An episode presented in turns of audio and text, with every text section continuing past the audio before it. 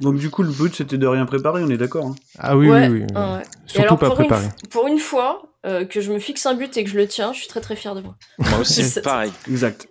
Est-ce que t'as quand même euh, regardé la série que tu dois chroniquer? J'ai regardé la série, mais que la première saison, faut pas déconner. Putain, mais ah oui, t'as t'as eu le temps de, de regarder une saison?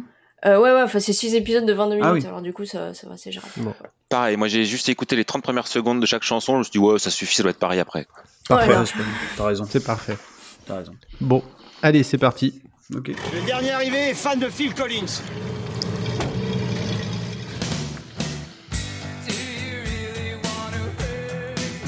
Il y a des gens qui n'ont pas réussi parce qu'ils ne sont pas aware.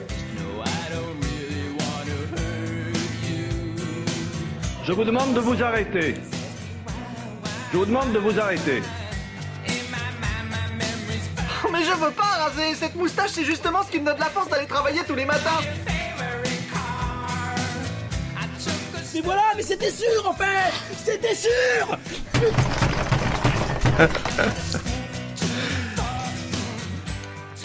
Bonjour et bienvenue dans le deuxième épisode du Random Culture Club, un podcast complètement random où on se fixe comme objectif de préparer le moins possible des chroniques sur des films, séries, livres euh, qu'on a à peine lus, qu'on a à peine vus, euh, et en partant d'un sujet qu'on a complètement tiré au sort sur Wikipédia. Euh, bon, il y a une partie de cette insertion qui est fausse, c'est qu'on a quand même, on a quand même lu, on a quand même vu ce dont on va parler. Mais euh, mais voilà, à peine plus. Hein. Euh, je suis ravi de retrouver Florence euh, une, une nouvelle fois pour après ce, ce premier épisode où on a essuyé les plâtres à deux. T'as vu Ouais. Florence Comment ça va? Bah ça va bien, écoute, merci. Euh, ça va, ouais, c'était non, c'était expérimental, c'était très random comme premier épisode, du coup. Ça, ça a bien amorcé le truc, quoi. C'est un peu l'idée. Deux, deux nouvelles, deux nouvelles têtes, enfin deux nouvelles voix autour du micro. Je pense qu'ils vont, ils vont enchaîner les clopes et, et les bons mots. Euh, allez, je vais commencer par Marvin. Comment ça va? Bah, salut Martin, salut tout le monde, ouais, ça va très très bien. Donc euh, Marvin qu'on connaît de, de Final Cut, de Hcast, du, de Shitlist et de C'est tout? C'est c'est déjà pas mal. Et de quelques livres aussi? Ouais, c'est ça, c'est ça. De, de quelques livres, des, des trucs qu'il faut préparer en général en fait. Voilà. Mais je, je vais tenter d'écrire un livre sans rien préparer la prochaine fois. Écoute, hésite pas, il y en a qui ont fait fortune comme ça. hein. Je sais, je Franchement, quand tu vois le nombre de livres sortis par des, des ministres ces derniers temps, je pense que c'est Oui, je pense que c'est un peu pareil, ouais. Le random euh, Blancard Club. Oh, le, le- le Bruno Le Maire Book Club. et Sylvain, comment ça va? Très bien, merci, bonjour Martin, bonjour tout le monde. Eh ben, Merci d'être là, ça me fait très plaisir. Bah, merci de l'invitation surtout, moi, tu sais, sans toi, sans invitation, je serais pas venu, par exemple. Bah ouais, mais bon, tu, tu m'avais invité dans ton camion. C'est On vrai. avait, on avait fait un bout de chemin ensemble. ça On a, on a, on très a taillé la route et la bavette euh, sur le Twitch de Froggy Delight, effectivement. Donc Froggy Delight, on te retrouve euh, régulièrement. On me retrouve régulièrement où on fait des Twitch culturels euh, tous les 15 jours le samedi à 18h et des Twitch de, de jeux, avec des vrais jeux, hein, des vrais joueurs, hein, pas moi, quoi, tous les soirs à 21h. Cool.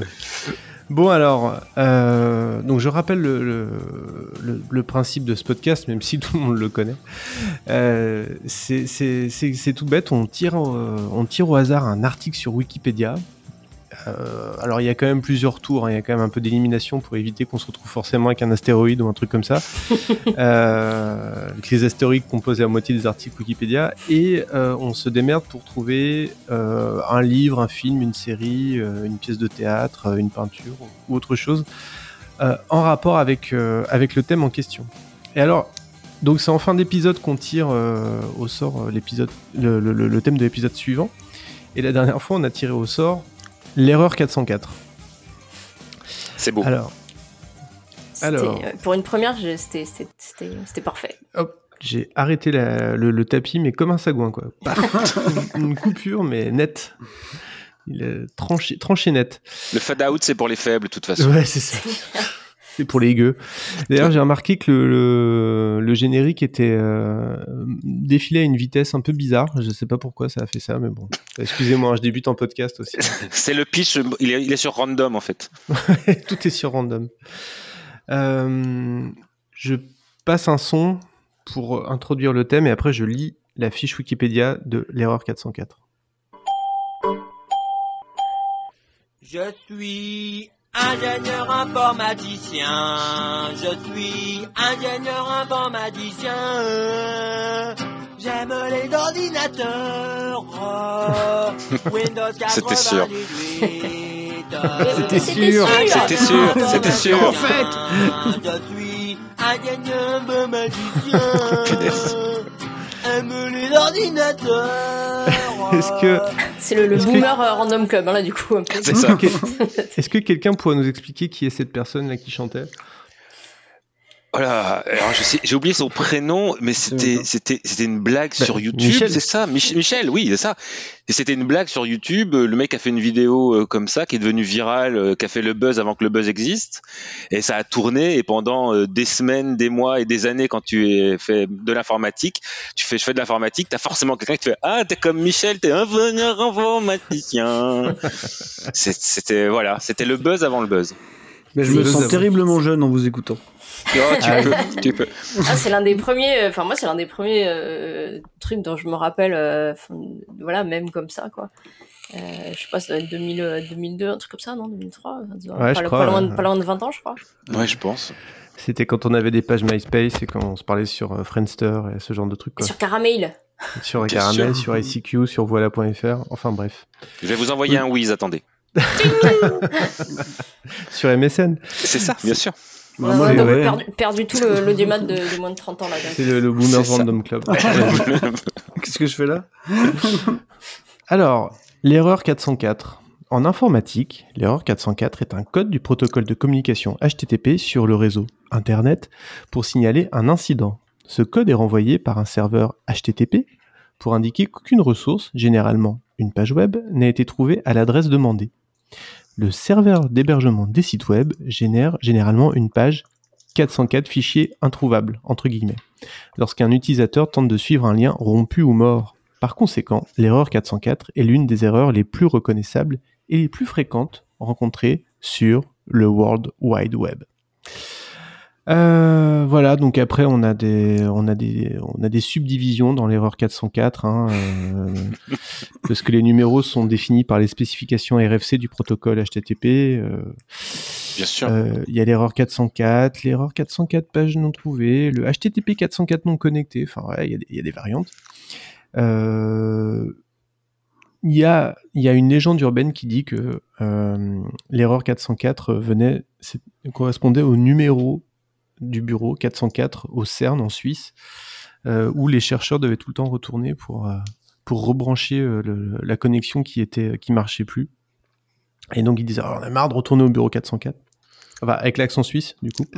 Avec Et, l'accent suisse. Avec, voilà, on a marre de retourner au bureau 404. Et donc, euh, et en fait, c'est faux. C'est forcément faux. T'as déjà vu des trucs qui marchent pas euh, chez les Suisses, c'est pas faux. Alors, si, vous voulez des anecdotes euh, rigolotes, bah, allons-y, je veux dire, c'est le Random Culture Club. Bah. Euh, la première webcam a été inventée, je crois, au CERN aussi avec Internet. Et une des, une des raisons pour lesquelles la webcam live était diffusée sur le réseau, c'était qu'en fait, la machine à café était euh, distante d'un ou deux étages. Ah oui. et euh, ils en avaient marre de descendre, vérifier si le café était fait ou pas, et s'il en restait. Et donc, il y avait euh, une caméra qui était, qui était face à la machine à café, en tout cas à la cafetière, pour savoir si, oui ou non, il restait du café.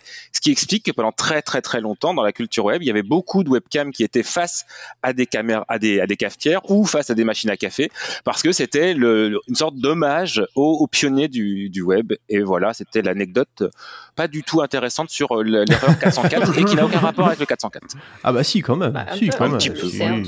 si, si, quand même. Je pense que le nombre d'inven- d'inventions qu'on doit au café, à mon avis. est- C'est- Alors, oui.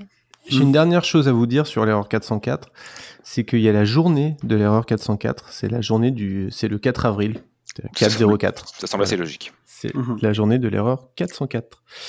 Euh, donc vous avez, euh, donc on a, on a au programme un disque, euh, un film, une série, Et moi, euh, je suis complètement à l'arrache, donc en fait, j'ai j'ai euh, une pièce, mais qui en fait est hors sujet, mais je vais quand même vous en parler. et, et, euh, Tu es l'erreur 404. Non, parce que Je si en plus on a le droit de choisir des trucs hors sujet, j'ai pas compris moi. Donc- non mais bon, c'est vraiment random. hein. et euh, et, une, et, un- et une BD qui, qui n'est pas hors sujet, mais euh, bon, le, le rapport est quand même capillotracté. Que Martin a eu l'idée la, la nuit à 4h, euh, 4h04 du matin. Voilà, C'est ça. C'est beau. Bon, Et il s'en est souvenu, c'est ce qui est beau. Mais oui. alors je, je, je lance un jingle qui est un jingle introductif, et pendant ce temps-là, je vous propose de vous entretuer pour savoir qui commence. Ok.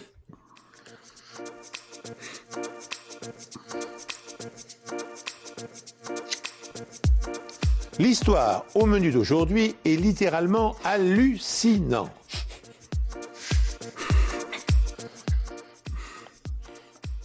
Alors, euh, est-ce que, qui, qui, qui est mort, qui est vivant, euh, qui a envie de commencer? Aucune idée. Aucune Ah, idée? Bah écoute, comme t'as parlé en premier, Ouais, Marvin. je m'en doutais bien. Je me doutais bien que ça allait être Tu parles anglais, Je Corvette parle toujours beaucoup trop. Alors, euh, vous me mettez dans la sauce tout de suite là. Donc, euh, allons-y. Euh, en fait, avant, avant de démarrer, je vais quand même vous raconter le cheminement intellectuel qui m'a mené à, choi- à choisir ça. Je pense que c'est c'est plus intéressant que la c'est chronique. souvent en le plus intéressant. en fait. c'est souvent le plus intéressant parce qu'en fait c'est quand même un sujet difficile euh, alors, enfin tu vois euh, en plus en plus moi je des, des trucs en rapport véritablement avec l'erreur 404 j'étais vraiment paumé quoi. Donc en fait je me suis dit euh, je vais commencer par en plus euh, je crois que c'est Florence qui avait donné une idée euh, pendant la discussion tu sais de chercher des tu sais de trouver une espèce d'œuvre avec des gens qui cherchaient des dossiers qui ont disparu Ouais, je crois ouais. que c'est toi qui parlais de ça. Bon, finalement, Ouais. j'ai abandonné cette idée et j'ai commencé à tordre un peu le truc dans tous les sens et, et à retomber un peu sur le 4 avril, comme tu disais, euh, comme tu disais, Martin. Je me suis dit, j'ai envie de parler d'un film, alors je vais, je vais regarder euh, qu'est-ce qui est sorti au cinéma la dernière fois qu'on a eu une sortie le 4 avril? Et donc, le 4 avril 2018, euh, c'était le jour de la sortie de euh, Dans la brume, je crois, de avec euh, avec euh, avec qui déjà? Romain Duris? Voilà, avec Non. Romain Duris, film de genre Ouais. français avec Romain Duris, et de Ready Player One. Et je me suis dit, euh, ça crée déjà des clivages avec des amis communs. Je vais pas, je vais pas en refaire euh, des tonnes là-dessus. Je vais pas parler de Ready Player One. Je vais laisser tomber. J'ai assez de problèmes comme ça, quoi. Et donc, euh, donc même si, tu vois, par rapport à l'informatique, alors 404, ça aurait pu passer, quoi. Ah bah, Ready Player One, ouais. t'étais t'étais dedans, hein. Il y a déjà 14 podcasts par an qui, qui refont Ready Player One. Je me suis dit, bon, on va, passer, on, va, on, va, on va passer à côté. Et donc là, je me suis dit, qu'est-ce que je vais faire? Qu'est-ce que je vais faire? Et donc, il y a le mot erreur, voilà, parce que là, on tombe totalement dans la facilité. Donc, il y a un formidable site qui s'appelle Movie Mistakes, euh, qui fait un truc que je déteste en temps normal. C'est-à-dire euh, repérer les faux raccords et les erreurs techniques dans les films. Je déteste ça. Mais là, je me suis dit, bon, je sais pas quoi faire, donc il y a moyen que ça tombe avec le sujet. Quoi. Et donc, j'ai choisi tout bêtement le film qui comporte le plus d'erreurs de l'histoire du cinéma avec 561 erreurs. Ça tombe bien parce que c'est un de mes films préférés de tous les temps, c'est Apocalypse Now. Donc, euh, de Francis Ford Coppola, donc qui n'est pas un mauvais film pour le goût, tu vois. Non. Euh, mais, mais ce qui est intéressant quand on passe euh, justement sur cette histoire des, des erreurs, c'est de comprendre pourquoi il y en a autant. En fait, parce que c'est un film qui porte, je pense comme tout le monde le sait, enfin peut-être peut-être pas, étonnamment bien son nom. Euh, C'est-à-dire Oui. que c'est un vrai enfer devant, mais surtout derrière la caméra. Et c'est presque encore plus fascinant que le film en lui-même. Alors euh, je, je vais pas m'amuser à lister les 561 erreurs euh, parce qu'on n'a pas le temps, mais euh, il y, a- il y a quelques erreurs sympathiques. que vous Faisons pourrez- 400. que vous ouais, je- on va 404. s'accorder- On va s'accorder 404 erreurs. Euh, donc on voit là, on peut voir des, des techniciens dans le champ, euh, des ondes de caméra sur les gens, des gens qui sont morts mais qui bougent. Voilà, ce genre de petites erreurs, bon, qui sont pas, qui sont pas, tu on va parles dire. des, des gens qui sont pas vraiment morts euh, dans voilà, le film. non mais je- c'est ça, des donc. gens qui sont censés être morts mais qui continuent de bouger, tu vois. Tu vois ce que je veux dire, quoi. Oui, parce qu'il y a eu quelques vrais morts, je crois. euh. Et, Euh, et la scène où. euh, Des gens qui ont frôlé la mort, il y en a eu en tout cas. Oui, non, voilà. non, vas-y, vas-y, je, je, je, je l'écoute. la, la scène où Brando est à jeun, c'est considéré comme une erreur ou pas? Probable, probable. Mais voilà, en fait, moi j'aime bien revenir là-dessus juste parce que c'est un film qui me fascine euh, énormément. Euh, c'est peut-être un de mes films préférés. Je l'ai revu un nombre incalculable de fois, et, euh, et, et c'est un film fascinant en fait, surtout ouais, par rapport à, à l'enfer que ça a été. Et tu te demandes au final comment c'est possible qu'on en soit arrivé à ça avec tout ce parcours-là, quoi. Donc, faut savoir que c'est un film donc qui est réalisé par Coppola, donc un type qui a été plus ou moins ruiné toute sa vie. Euh, C'est-à-dire qu'à chaque fois qu'il fait un film, déjà ça commence comme ça. Il faut qu'il investisse une partie de sa fortune. Je crois qu'il a dû hypothéquer sa villa pour avoir le droit de, de tourner Apocalypse Mm. Now. Déjà, ça commence bien. Euh, ce qui se passe ensuite, c'est que il veut Harvey Keitel. Donc, on connaît tous ce cher Harvey Keitel euh, pour le rôle principal. Je crois qu'au bout de trois jours de tournage, Coppola se dit oh j'en ai rien à foutre, il est pas bon donc on le dégage. Il appelle euh, Martin Sheen qui fait un infarctus en arrivant. Euh, et ils sont donc obligés d'appeler le frère de Martin Sheen pour filmer son dos euh, pendant pendant les scènes euh, pendant les scènes où on voit Mar- on est censé voir Martin Sheen dans la jungle mais euh, bon voilà je crois qu'il reste à l'hôpital quelque chose comme 15 jours 3 semaines et puis finalement il rappelle et ça va. Euh, Il y a Marlon Brando euh, donc euh, qui arrive euh, avec euh, 20 kilos de trop, je crois qu'il pèse 120 kilos quand il arrive, qui a pas lu le bouquin, euh, donc euh, qui est en fait une adaptation libre de Au cœur des ténèbres de Joseph Campbell. Euh, donc il a pas lu le livre ni le script. Donc ce qui est fascinant aussi, c'est que toutes les scènes avec Marlon Brando sont des scènes improvisées. Donc ce qui finalement rend pas si mal, hein, quand même. Ouais, ouais, ouais, euh, ouais, dire, ouais, ouais. Et puis le, le Qui summum, rentre bien dans notre sujet, du coup. Exactement, Oui, c'est c'est un film uniquement composé d'erreurs humaines en fait, parce qu'on a aussi euh, Dennis Hopper qui est éclaté comme jamais. Euh, C'est-à-dire qu'on a l'impression qu'il qu'il- qu'il tient un super rôle de composition, mais pas du tout. Dans le film, il est vraiment défoncé comme comme euh, ouais à un niveau improbable. Et donc toutes les scènes où il part dans ses délires absolus, euh, en fait c'est du réel quoi. C'est c'est ça quoi. Donc voilà, c'est, je, je trouve que c'est un film fascinant. Alors en plus de ça, on a eu évidemment un typhon qui a détruit, je crois, trois fois les, les décors dans la jungle parce qu'il tournait aux Philippines. Euh, et, et je pense que c'est un film qui a engendré une frustration terrible chez Coppola au point où il est ressorti trois fois. Et ça aussi, c'est intéressant. C'est-à-dire que c'est un film. Alors la plupart des gens euh, pensent que la véritable version, tu vois, la version puriste, c'est la version cinéma originale, donc de 79. Mm, mm. Il est ressorti dans une version Redux en 2001, je crois. Ouais. Euh, qui est la J'ai version pas compris. Que J'ai pas je compris pourquoi ça s'appelle Redux puisque c'est plus long. Ouais, ouais, je sais pas. non, mais écoute. hein. Ouais, parce qu'elle rajoute quoi 45 minutes, je crois. 45 Ouais, je ou crois, 50 ouais. minutes. Dont Ouais. une scène que les gens n'aiment pas, qui est la scène de la plantation euh, française, Moi j'aime bien. qui est censée être. Mais moi aussi. Donc, tu vois, moi, je suis un des seuls au monde à, à préférer Non. la version Redux, je pense. Non, mais vraiment, Non, les, gens, non, les gens la détestent en général. Ils la trouvent lourde. Moi euh, je crois pas, non. pas du tout rythmée.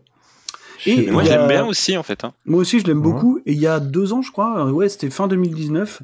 Euh, et du coup, vu que Coppola fait ça toute sa vie, et il a ressorti une nouvelle version, euh, qui s'appelle la version Final Cut, super nom d'ailleurs, euh, avec. euh, et, et donc tout le monde s'attendait à ce sais, à ce qu'il vire la, la comment la, La bah, la fameuse scène de la plantation et comme un gros troll, il a enlevé d'autres trucs, mais pas ça.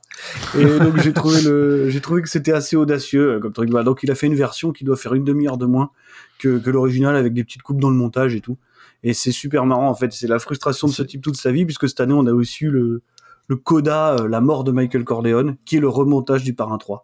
Euh, Ah oui, ce c'est vrai, ça. Ce qui est, ce qui est aussi Mais c'est sorti fascinant. déjà ou pas ça? Ouais, c'est sorti, ouais. C'est sorti Ah, dans l'indifférence totale euh, Ah ouais. l'année dernière en direct ou vidéo. Il a même été un moment sur Amazon Prime, je crois. Ah ouais, purée. Ouais, ouais, c'est un Et film où il change carrément, carrément la fin. D'accord. Et c'est c'est dans cette version-là où il y a Martian Manhunter et.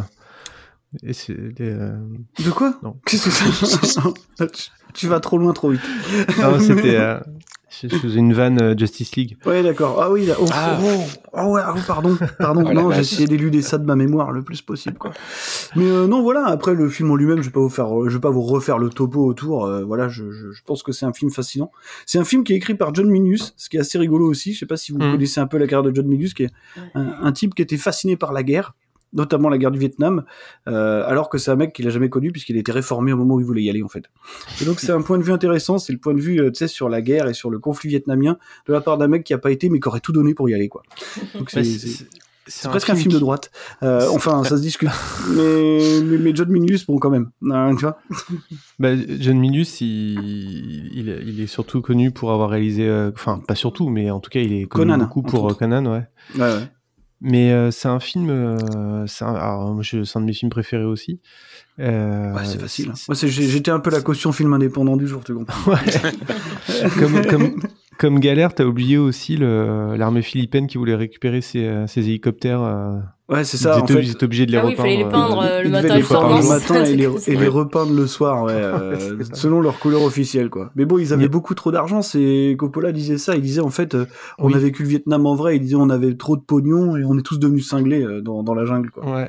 Quelque Il y a, part, un- c'était il y a- assez il y a intéressant un comme extrait audio euh, assez connu euh, qui est tiré du doc. euh, que c'est sa femme, non qui C'est sa euh, femme qui Art of fait le doc, euh, le Heart of Darkness, ouais, qui est sorti. Je crois que en français, c'est euh, l'apocalypse d'un réalisateur, ça s'appelle comme ça. C'est ça, Et- ouais. C'est au cœur des ténèbres, l'apocalypse d'un réalisateur. Et c'est dispo dans quasiment toutes les éditions maintenant euh, physiques qu'on trouve même euh, voilà hein, on peut le trouver très facilement et il est presque aussi bien que le film quoi tellement il est en fait elle a, elle a même poussé le vice jusqu'à euh, jusqu'à enregistrer des conversations et filmer des trucs que Coppola voulait pas montrer, quoi. Donc, euh, voilà, bonjour, la, bonjour la trahison. Mais, Ils sont, restés, ils sont restés mariés du coup après Ouais, ou- ouais, ils sont restés mariés, ouais, ouais, mais bah, elle l'a bien vendu le documentaire en plus, donc tu vois, quelque part. Ouais, bon. Et c'est c'est un des films qui, qui devait marquer la fin presque du nouvel Hollywood en fait. Euh, tel- tellement c'était tellement c'était trop grand et puis finalement je crois qu'il est resté pendant euh, bah, pendant très longtemps, je sais pas combien, le film indépendant le plus cher et le plus le plus grand succès indépendant de l'histoire parce que ça reste un film indépendant qui est produit par Coppola lui-même quoi. Il y a qui que Claude Atlas qui euh, passe devant lui en fait. Euh, Ah oui. quand Claude Ah, c'est Atlas marrant, sort, ça. il devient le film indépendant le plus cher de l'histoire. Ce qui est marrant avec euh, avec Apocalypse Now, c'est qu'il a, il a été, c'était le un des premiers cas de buzz de films avant qu'il sorte quoi. Complètement. Ouais. pendant hyper longtemps, tout le monde en parlait, tout le monde devenait ouf euh, d'attendre la sortie de ce film. En fait, il y, a- euh, il y a eu déjà les, les premières images qui ont été un peu, euh, un peu lâchées par Coppola, bah, par, par Madame Coppola, et puis tout ce qui se disait presque autour du documentaire, en fait, qu'il présentait comme un, comme le projet d'un, mec foualier, ce qui était peut-être pas complètement faux, tu vois. Ouais. Euh, au moment où, au moment où Coppola part aux Philippines pour faire Apocalypse Now, il est complètement dingue, quoi. Bon, et puis il est sous, euh, sous drogue diverses et variées euh, tout le temps, quoi. Y a- Sylvain, tu voulais dire quelque chose? Non, non, je, me suis, je viens de vérifier parce qu'en fait, il me semblait que justement le, le documentaire était sorti longtemps Il est après. sorti en Effectivement, 91. Il est sorti en 91 et, euh, et je me rappelle avoir euh, à 91, j'avais à peine, euh, j'étais à peine né. Euh, je, me- je me rappelle avoir entendu parler du documentaire Moi, avant j'étais à d'avoir peine euh, né. avant d'avoir avant d'avoir vu le film. J'avais pas vu Apocalypse Now à l'époque et je me Mm. rappelle que le documentaire avait été vendu mais comme quelque chose de, de presque aussi fou que le film. Et euh, la première fois où j'ai vu euh, Apocalypse Now, j'avais déjà vu le documentaire et donc j'avais une, aura. j'a- J'avais l'impression, enfin à toute comparaison euh, mise à part, vous savez quand Cannibal Holocaust est sorti, ça a été oh mon dieu, c'est un film avec des, ils vengent des vrais gens. Et ben c'était à peu près ça quand j'ai vu Apocalypse Now. C'était oh mon dieu, c'est un film avec des horreurs à l'intérieur. Ouais, parce que ce qui, ce qui est dingue, c'est qu'on savait que le documentaire se faisait en même temps que le film, euh, donc en 79, mais qu'il est sorti qu'en 91, quoi. Donc je pense que c'est pour ça que c'est devenu une espèce d'objet de culte aussi. euh, c'est vrai que Ouais, je maintenant pense que on c'était parle pas la, Enfin, après, c'est devenu la mode, les making-of et tout ça. Mais Ouais, euh, carrément. Je pense que c'est pour ça qu'on a, on a retrouvé plein d'archives, parce que les gens filmaient, mais c'était rare qu'ils en fassssent des, Mm. des documentaires ou qu'ils en fassent quoi que ce soit. euh, Mais surtout que là, ça faisait partie, tu sais, de 90, quoi. ces, ça faisait partie de ces making of qui sont pas, euh, qui sont pas des featurettes promo en fait. C'est-à-dire Ouais. qu'elles montrent Ouais. vraiment tout, même les choses qu'on Mm. devrait pas montrer, quoi. Euh, Ouais, on voit vraiment Coppola péter les plombs plusieurs fois. Euh, Tu vois les gamins qui sont sur le tournage, bah t'as Sofia Coppola qui est là d'ailleurs, au milieu des flammes et tout. Qu'est-ce qui se passe, quoi? C'est personne fait gaffe, quoi. C'est c'est absolument improbable et c'est presque aussi intéressant que le film parce qu'après le film évidemment. euh, Évidemment qu'on vous le conseillera, mais bon, vous l'avez certainement déjà vu, enfin ou pas. Faut pas être intimidé, faut y aller, quoi. Mais euh, mais non, non, c'est en plus ça fait partie. Le, le Vietnam, c'est hyper intéressant au cinéma parce que c'est cette espèce de c'est à ce moment-là qu'on a commencé à parler un petit peu vraiment de PTSD, de, de, de- de- du problème de, des- du post-trauma des vétérans finalement, et qu'on a pu faire en fait tous ces films de guerre là qui sont même pas des films de guerre quoi, qui sont vraiment des films de des films post-traumatiques quoi. Ouais, et, celui-là, euh, il est même, il est particulièrement hybride entre le film euh, post-traumatique et le, le voyage initiatique, quoi. Ah complètement. Et puis c'est un film sur le Vietnam où on voit quasiment pas de Vietnamiens déjà, tu vois. C'est véritablement un mec qui mène une mission euh, pour pour aller pour aller directement dans la folie quoi. Donc voilà, Alors, c'est une histoire qui m'a toujours niveau- fasciné. Niveau documentaire, euh, moi j'avais vu le Brother in Arms sur euh, Platoon, Ouais. qui est vachement bien comme documentaire, qui montre aussi que Oliver Stone il était pas, il était pas, il, enfin, il est pas, il est pas tranquille tranquille quoi. Il était un clairement pas non. Ouais, ouais. Et, euh, et, et c'est raconté entre autres par Charlie Sheen et il, il, il, rac- enfin, il parle un petit peu euh, de mémoire de, bah, de, de, de- en plus quand il était parti enfant. Euh, c'est binôme Euh, de l'enfer quand on y pense. ouais. c'est clair. C'est clair. Et euh, de, de quand il était parti enfant, euh, donc euh, genre euh, emmène tes enfants sur ton sur ton lieu de travail, euh, sur euh, sur le tournage d'Apocalypse Now quoi. Super, super. euh, C'était ouais, tous les gamins se retrouvaient, ça devait être grosse ambiance quoi. assez étrange. Et il disait quoi, du coup après se remettre dans dans Platoon euh, quelques années après et tout, et avec Oliver Stone voilà qui était pas. Non mais par contre c'est euh, vrai que c'est- marrant. Tu... Excuse-moi, vas-y finis. je- je- Non non vas-y ouais c'est c'est voilà c'était disais pour dire que justement il va parler l'affaire euh, là-dessus Hmm. quoi. Non, tu parlais d'un buzz de fou, mais oui, en fait, c'est un truc, euh, c'est un truc qui a été Palme d'Or à Cannes euh, sur une version de travail. Je suis pas sûr que ça soit, ça existe euh, en dehors de celui-là, quoi. Hmm. C'est-à-dire qu'ils l'ont présenté à Cannes en tant que work in progress et, euh, et Palme d'Or, quoi. Donc oui, Il y a déjà. pas le- Dipan aussi qui était, qui avait été montré à Cannes dans une version un peu euh, Alors là, pour le coup. complète. Ah, sinon, il y a, il y a, il y a le, le, le- sinon il y a le dernier film de Keshish qui a, qui a- qui a fait ça aussi. Bon, il a pas eu la Ah oui, c'est d'Or vrai. hein, pour le coup, mais. euh, Ah oui, c'est vrai, c'est vrai. c'est vrai. ouais, c'est vrai. Et dans euh, le- le- la citation de Coppola où il dit euh, on avait trop d'argent, trop de moyens et on est devenu fou, euh, elle est euh, samplée dans le premier album de Uncle, Mhm. qui est un album qui est vachement bien, enfin que j'aime énormément. euh, il y a vraiment beaucoup de bons morceaux et beaucoup de beaucoup de- d'artistes cool qui sont dedans. Et, euh, et sinon, je voulais juste dire qu'il y avait un, affaire sensible sur euh, Apocalypse Now qui est vraiment bien, bien fichu. Enfin, si en une heure vous voulez savoir les grandes lignes de, tout ça, c'est euh, c'est vraiment bien, bien fichu. Et, et surtout, enfin, Apocalypse Now a eu quand même euh, la plus grande reconnaissance, c'est qu'il est cité dans Hot Shot, où euh, Charlie Sheen croise son père euh, dans Ah oui, le vrai. Vietnam, où il fait euh, une sorte de faux enfin, euh, Charlie Sheen fait un faux Rambo, et où son père joue euh, le, le- le- j'ai oublié le nom du personnage euh, d'Apocalypse Now, et, et, et ils se font un petit euh, coucou amical, euh, un petit euh, lever de tête, et c'est un, un gag qui n'a aucune justification, qui est juste là pour ceux qui savent savent, ceux qui savent pas savent pas. Et rien que ça, je- on se dit bah voilà, ok, Hot Shot, c'est un bon film. Non, mais puis là, on disait, on disait tout à l'heure que, que John Milius, c'était un mec qui, des fois, idéologiquement, était un petit peu borderline, quoi. C'est que Apocalypse Now, en fait, c'est la, une réponse au, au Flower Power et au badge des hippies. Sur les badges des hippies, il y avait marqué Nirvana Now. Et euh, Mm. donc, il a décidé de faire non, non, nous, on va faire Apocalypse Now. Pourtant, pourtant c'est pas un film, euh, enfin, je veux dire, c'est un film antimilitariste quand même. Ouais, plus ou moins, ouais. J'arrive pas trop à savoir, j'arrive toujours pas trop à savoir. Bah, ouais, je sais pas, difficile à dire. Mais... Mm, mm. Et sinon, j'avais lu un, j'ai lu un bouquin euh, euh, qui s'appelle Trackmore. Enfin, c'est une série de livres de SF. Mhm. Et euh, il y a, un, il y a une, un, long passage du livre où euh, les héros, euh, les perso- personnages principaux euh, échouent sur une planète. et là, ça part en parodie de, de, de, de Au cœur des ténèbres, Apocalypse Now, où ils Mhm. traversent, ils doivent remonter un, un- une rivière. Et en fait, sauf que c'est des jouets, en fait, à la place des, euh, des autochtones. c'est des jouets qui ont pété les plombs et qui se sont mis à massacrer les humains.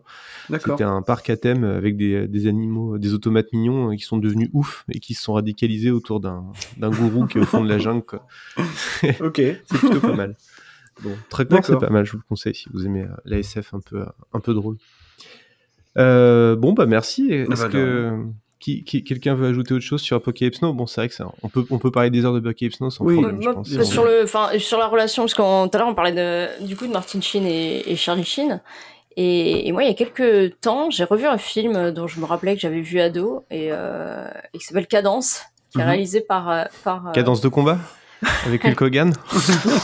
Ah, punaise. non, non. Ah, la belle Non, ref. Cadence, c'est c'est- c'est un des rares films, je, je sais pas combien il a dû en faire beaucoup, de Martin Sheen en fait.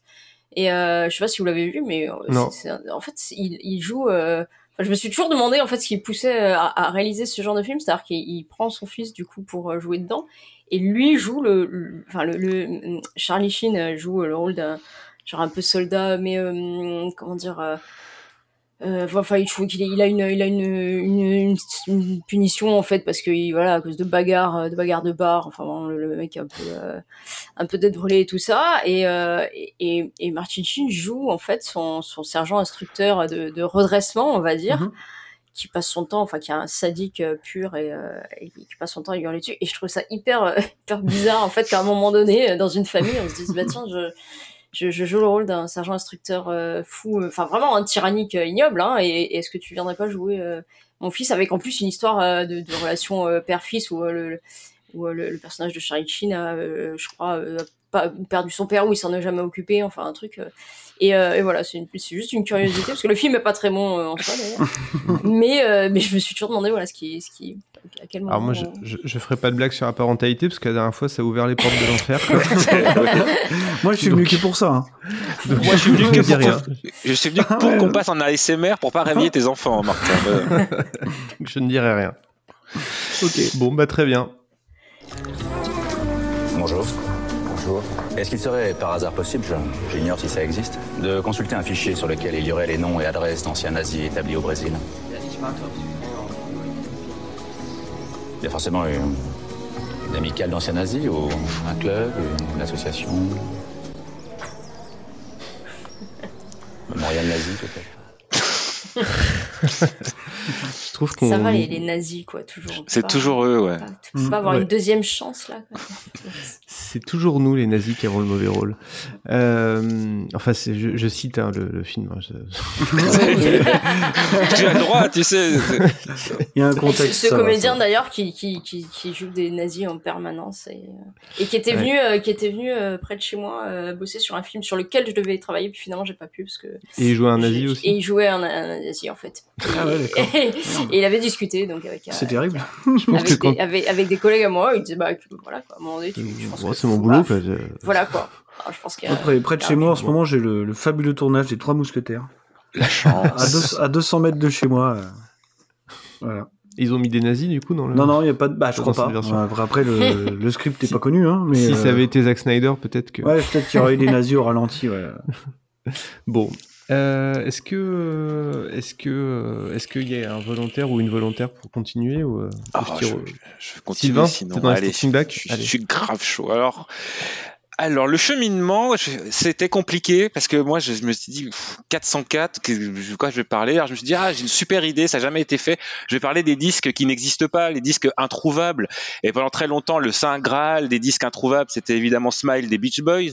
Et bah non, en fait, finalement, Brian Wilson l'a sorti, alors que super, un disque dont tout le monde a rêvé, qu'on fantasmait, bah en fait non, il existe. C'est un peu nul. Donc du coup, j'ai dit Et bon bah tant qui est pis. pas ouf en plus. non Et en plus, Enfin, qui est pas pas. ouf la version de Wilson. Je veux dire, euh, Mm. les rushs étaient meilleurs. Euh, Enfin donc du coup, on va dire bon bah pas un disque introuvable. Bon bah pff, on va chercher des trucs qui a pas d'erreur. Et j'ai pensé à une chanson. Et c'est une chanson qui sur un album qui en comporte plusieurs dans le même style, c'est-à-dire la chanson qui, si vous l'avez en tête le matin, vous êtes à peu près sûr de vous endormir avec. Cette chanson, c'est une chanson de JP Nataf qui s'appelle Un jour sans erreur. Alors, c'est une belle promesse, hein, un jour sans erreur. On aimerait bien euh, tous faire des, des, des, des journées comme ça. Alors, JP Nataf, vous le connaissez sans doute, c'est le chanteur, guitariste, compositeur du groupe Les Innocents. C'est cool. Est-ce qu'on a le droit de chanter? Est-ce que c'est un podcast où on a le droit de chanter ou pas? Parce que je Ah, sais pas trop. ah, c'est- un podcast où on fait particulièrement ce qu'on veut. ouais. Yes. Donc les innocents, vous connaissez. Hein, euh, euh, c'est un monde parfait là Voilà tout ça. Mais on va pas parler des innocents parce que vous connaissez les innocents. On va plutôt parler de JP Nataf et du disque sur lequel est le morceau Un jour sans erreur, un disque qui s'appelle Claire. Et pourquoi c'est intéressant aussi d'en parler? Parce que euh, en fait, ces deux disques de JP Nataf solo, on va dire publiquement qu'ils n'ont pas rencontré leur public. C'est-à-dire que ça n'a pas marché de ouf. Hein, on va pas, voilà. Alors la critique a, a kiffé, etc. Mais euh, bon, il a dû en- pas en vendre des caisses, quoi. Euh, c'est sorti chez Tôt ou Tard, donc le label euh, estampillé chansons françaises, etc. Et donc c'était au moment où JP Nataf, c'est son deuxième album solo, c'est au moment où JP Nataf avait sa, si, vous en souvenez peut-être, il avait sa grosse grosse barbe. C'est le moment aussi où il avait collo- collaboré avec euh, Olivier Libaud euh, sur un, un, pro- un projet qui s'appelle euh, Imbécile, où il y avait également Philippe Catherine, euh, Barbara Carlotti que j'adore et Elena Noguera que j'adore aussi. Olivier Libaud qui, qui vient de décéder il y a quelques jours, qui était la moitié euh, de Nouvelle Vague, euh, qui avait fait euh, qui, avait fait aussi euh, Queen of Stone version euh, acoustique, donc Nouvelle Vague, hein, Bossa Nova, etc. Et euh, en plus, dans l'album Imbécile d'Olivier Libaud, qui était une sorte de comédie musicale, on va dire, un petit peu, il y avait une très très belle chanson qu'il avait donc justement offert à JP Nataf, qui s'appelle Je prends l'air et je prends l'eau, qui est vraiment superbe. Et donc je vous conseille tous d'écouter euh, d'écouter Imbécile. Et euh, ben voilà, c'était aussi pour rendre un peu hommage à Olivier Libaud, malheureusement, qui qui, qui, qui est, qui est parti beaucoup trop tôt, qui n'était pas du tout, du tout, du tout vieux et que et voilà. Donc c'était quelqu'un que j'aimais beaucoup. On va, on va essayer d'être un peu plus léger. Ouh Yeah. Ah, et place grosse au rire. hein. Eh oui, mais écoute, écoute, Oui, bah, voilà. Euh, L'album de JP Nataf, vous savez, parfois les paroles des chansons, c'est super clair. Là, il a fait un album qui s'appelle Claire, et on va pas se mentir, les paroles des chansons, je crois que j'en comprends une sur deux. Un jour sans erreur, j'arrive à peu près à comprendre ce qu'il ce qu'il raconte. Et quand je dis que je comprends ce qu'il raconte, c'est parce que je suis, je pense, très présomptueux. Donc c'est chanté en français, hein, c'est de la chanson française, hein, vous l'avez compris, mais c'est très obscur. C'est, il y, y a une chanson qui s'appelle Viens, viens me le dire, qui je crois parle d'immigration, mais je ne suis pas sûr. Il y a une chanson que le genre de chanson que j'adore. Alors j'appelle ça, c'est un peu le nu dans la crevasse pour ceux qui écoutent Jean-Luc Murat. euh, ils se reconnaissent entre, entre, nous, on se reconnaît, on a des, des, petits trucs. C'est-à-dire, c'est une chanson qui dure 9 minutes avec une mélodie qui est en, une sorte de boucle et où pendant 9 minutes, il va chantonner sa chanson. Et dans cette chanson, il y a des, des, des, moments où vous allez les avoir en tête, genre 30 secondes des 9 minutes. Et vous allez être obligé de réécouter la chanson pour avoir les 30 secondes des 9 minutes. C'est une chanson euh, fleuve, hein, il n'y a pas d'autre mot. Je ne sais absolument pas de quoi ça parle. Ça s'appelle Seul Alone. J'imagine que ça doit dire qu'il est seul alone. Mais je, je, comprends C'est rien. probable. C'est, C'est une c'est, c'est, alors, je, je- bien sûr, il y a eu un moment avant, un moment après, une envolée, un appel d'air, un ange trépassé dans le cendrier, un amoureux dans, dans l'ondée. Tu étais bien déshabillé, mais tu as vêtu ce que j'avais dit et travesti ce que tu pensais. Mais non, mais non, m'a fait. Je ne sais pas ce que, de quoi ça parle, je ne comprends rien. Et, vi- Donc- et vice versa. hein. et vice versa. Et pourquoi c'est pourquoi euh, il a une écriture comme ça Je ne sais pas parce qu'il avec les avec les innocents, il est beaucoup plus euh, terre à terre. C'est peut-être à chercher d'un autre groupe, un groupe qui s'appelle les Mabusies. Je ne sais pas si ça vous dit quelque chose. Les Mabusies, ils étaient un peu connus pour une chanson qui s'appelle Killing a Pigeon. Et cette chanson, ce, ce groupe, les Mabusies, qui, qui était ah musique. Euh, c'est le groupe de Kim Fahey, Kim Fahey, qui est un musicien un peu fou, qui fait du psychédélique et qui a beaucoup de paroles comme ça. Ah oui, Et- eh oui. Le, le- le- le réalisateur sera châtié. C'est clair. Et donc, euh, je reprends. Kim Fahey, euh, ça vient des, donc des Mabusies, des comme le docteur du même nom, qui, a, qui, qui est très, euh, qui, qui, qui a- qui est de la pop très expérimentale anglais. Ça vient, ça vient d'Angleterre, et où Nat- ils sont rencontrés avec Nataf. Pardon, Mais quel enfer J'essaye désespérément de mettre un tapis musical, euh, tu vois, que ça sort en, en fond derrière, de manière. un tapis, là, c'est la- la grosse moquette des années de- 70, De c'est- manière, euh, de, manière élégante. Et C'est ça. la catastrophe. C'est ce qu'on appelle du sabotage. J'arrête. J'arrête d'essayer. Bon, est-ce que tu veux que je reprends pour que je reprenne pour couper? Non, non, vas-y, vas-y. vas-y, Ok. euh, Reprends où t'étais. Ça fait partie du, du concept. Ça fait partie du concept. Moi, je suis gentil, tu sais, je dis oui, il y aura du montage. Euh, Kim Failly, Kim Failly, en fait, pendant, il a, euh, JP Nataf a fait une tournée avec lui. Il a, re- euh, Kim Failly a repris sur un album des Mad Busies une chanson de JP Nataf et il a une écriture comme ça très psychédélique qui part un peu dans tous les sens. Euh, on, on pourrait, si, si- on pourrait rapprocher ça aussi un peu d'un Tiefen parfois. C'est-à-dire une écriture, ça fait un peu, un peu faux folk où on comprend pas vraiment ce qu'il veut dire et ce qui va, ce qui va, ce qui va en sortir au final, bah, c'est des émotions, c'est des choses comme ça et c'est surtout aussi une, une performance de réussir à faire sonner le français, euh, c'est-à-dire euh, à vraiment le faire sonner, euh, pas du tout en mode genre oh là là j'aimerais bien faire des. Il se permet deux trois petits mots d'anglais, mais quand vous écoutez Viens me le dire, euh, bah, pendant une semaine après vous allez chanter, chantonner Viens me le dire, ta ta ta ta, ta. et c'est voilà et c'est super efficace. Donc redécouvrez l'album euh, Claire de JP Nataf où il y a dessus Un jour sans erreur, qui est en plus une chanson que vous allez chanter tout le temps. Et quand vous allez faire des erreurs, des, des, des erreurs, vous allez vous dire bon bah c'est pas aujourd'hui que ce sera un jour sans erreur, un jour sans erreur. Hop, là, ce coup-ci. voilà.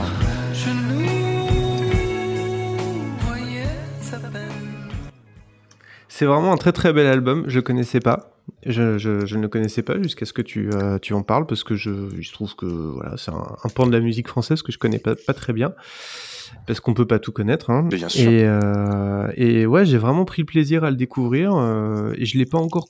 D'ailleurs, je- je- j'en suis qu'au début de ma découverte. J'ai encore beaucoup à beaucoup à faire pour bien le bien le comprendre, mais les, les le talent de mélodiste de JP Nataf euh, saute saute aux oreilles dès qu'on le met quoi. Alors, j'ai pas parlé de la mélodie parce que je trouve, je trouve que c'est, tellement évident que c'est bien. C'est-à-dire que on, on parle de, de quand je quand, quand j'ai placé les innocents au départ, euh, c'est comme ça vous voyez tout de suite ce que c'est. C'est-à-dire, c'est, on est vraiment dans de la pure pop euh, comme on en fait très peu en France. Il y a pas Mm. beaucoup de gens qui savent aussi bien faire de la pop comme ça. Euh, et c'est, c'est justement ce, ce- un talent fou pour réussir à faire des, des chansons qui se tiennent et euh, qui sont mais mélodiquement incroyables et avec justement comme tu l'as dit t'as pas t'as pas fini de rentrer dedans bah non, parce qu'il y a plein de choses dedans. Il y a des petits effets de voix, des petits effets de chœur, il y a, il y a plein d'instruments, il y a des cordes parfois qu'on entend à peine qui sont suggérées. Il y a un côté parfois hypnotique, il y a parfois un côté surréaliste, on l'a dit. Et ce, mélange des genres en, en fait un truc assez agréable. On pourrait croire que c'est parfois un peu trop doux, un peu tristouille, mais pas du tout en fait. Ça, fait quand même tapoter du pied. Moi, j'ai un petit problème, je vais pas vous mentir, sur le track listing. Bon, ça c'est mon avis d'auditeur de disques de A à Z. Je trouve que la chanson claire, celle qu'on a entendue, elle aurait été un peu mieux vers la fin. Je trouve que pour en deuxième morceau, ça fait ouh, ça fait un peu, mais bon, Mm. voilà. Passer la deuxième chanson, la première est géniale, qui s'appelle euh, Myosotic, Ouais. Myosotis, pardon, avec cette phrase qu'on ne sait même pas ce que ça veut dire. Ramène ici ton Myosotis, pourquoi pas. La dernière chanson, c'est Amandoline, c'est Je vais Amandoline, mais, mais pourquoi pas, mais grand, fais-toi plaisir. Ouais, non, non, vraiment, euh, vraiment un bel album. Il faut que, eh, il faut que je, je, penche. Donc, tu disais que JP Nataf a fait deux albums solo, c'est ça? Alors il a fait deux, enfin il en a fait trois si on compte une BO qu'il a fait. Le premier s'appelle Plus de sucre, euh, qui est très très bien aussi, qui est beaucoup plus un- beaucoup plus personnel et là où on comprend presque les paroles. C'est-à-dire il y a des chansons où on comprend vraiment. euh, il y a une chanson qui s'appelle euh, Jean-Philippe euh, comme JP, donc où il parle de lui.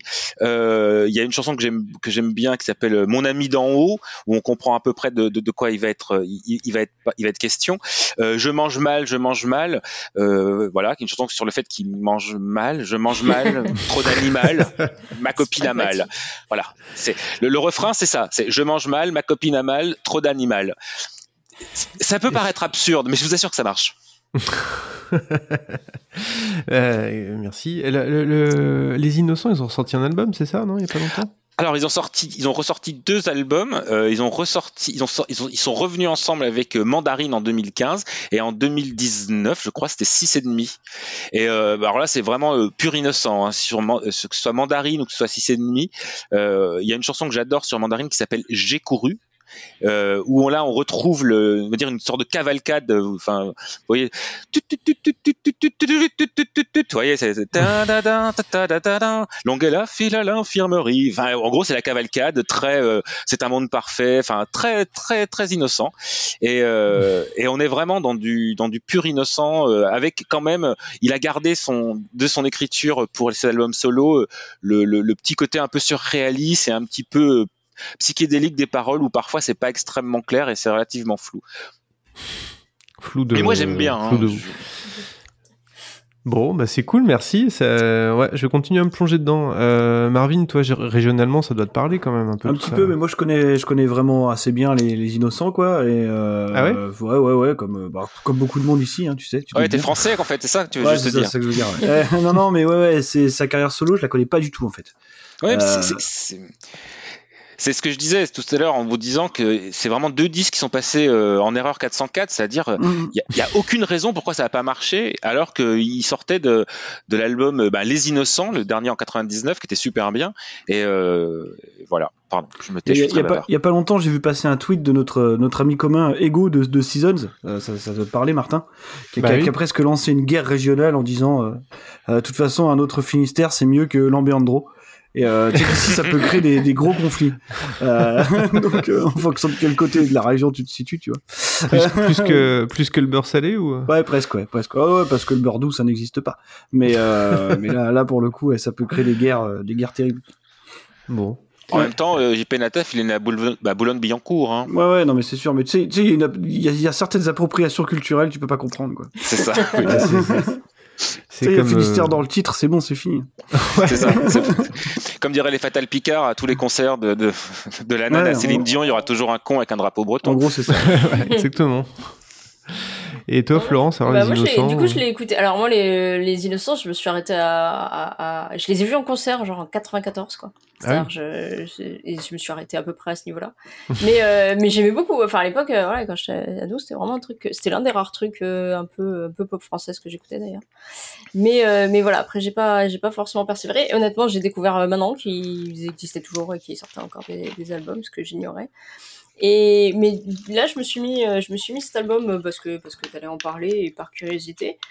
Et alors, euh, écoutez, c'est un bien grand mot parce que j'ai pas, j'ai pas vraiment fait gaffe aux paroles et tout ça. Par contre, il, il passe super, euh, super bien en, en fond sonore, enfin en mélodie. euh, je veux dire, enfin, vraiment, je, je, je trouve ça, je trouve ça agréable, quoi, de, de- d'avoir ça derrière. Je me suis dit, bah, je le remettrai peut-être, euh, je le remettrai peut-être quand même Bah. quelques fois, même si c'est pas forcément ma cam à la base.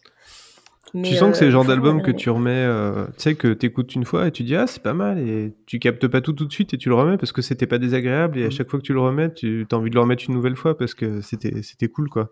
Oui, c'est ça, parce que là, on peut pas ça, dire en que j'ai pris attention, j'ai j'ai pas fait attention spécialement aux paroles, à ce que ça racontait, parce que bah, Mm. je faisais un peu autre chose en même temps et tout. Mais, euh, mais vraiment, voilà, je me je suis sortie de là en disant, tiens, ça mériterait que, que je, que je m'y intéresse un peu plus, quoi. Et bah Bon. tant mieux. je suis Bah content. moi j'ai- si j'avais dû euh, chroniquer un disque, j'aurais chroniqué euh, écran total de de, de, de Mustang parce que euh, à cause de la chanson écran total qui parle beaucoup de- des réseaux sociaux et tout ça. Mais je sais que je trouverai une, une astuce pour le chroniquer une autre fois. Je, je suis pas inquiet. On a toujours trucs- une raison pour parler de Mustang de toute façon. Oui, voilà. Donc, euh, ne serait-ce que pour dire qu'on avait envie d'en parler, mais qu'on n'en a pas parlé. par C'est ça. Est-ce que vous voulez un, un- un jingle doux ou un jingle vénère pour parler, pour passer à la suite? Oh bah, Sachant que j'ai- il me reste plutôt des, des vénères. mais- Non, on voit le vénère, on va- voit le vénère. Va pour le vénère, hein. Allez. Allez.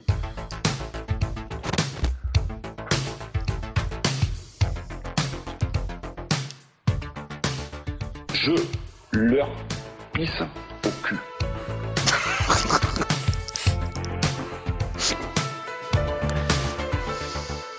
Donc, ap- Normalement, ça doit baisser là, s'il vous plaît. voilà, merci.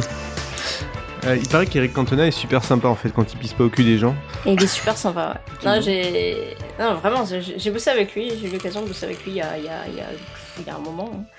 Et, euh, et c'est un type. euh, Enfin, je sais- je- ça va faire bizarre de dire ça, mais j'ai trouvé qu'il y avait beaucoup de patience en vrai dans la c'est Euh, quand même un mec qui met des coups de pied sautés à des, à des néo-nazis, quoi.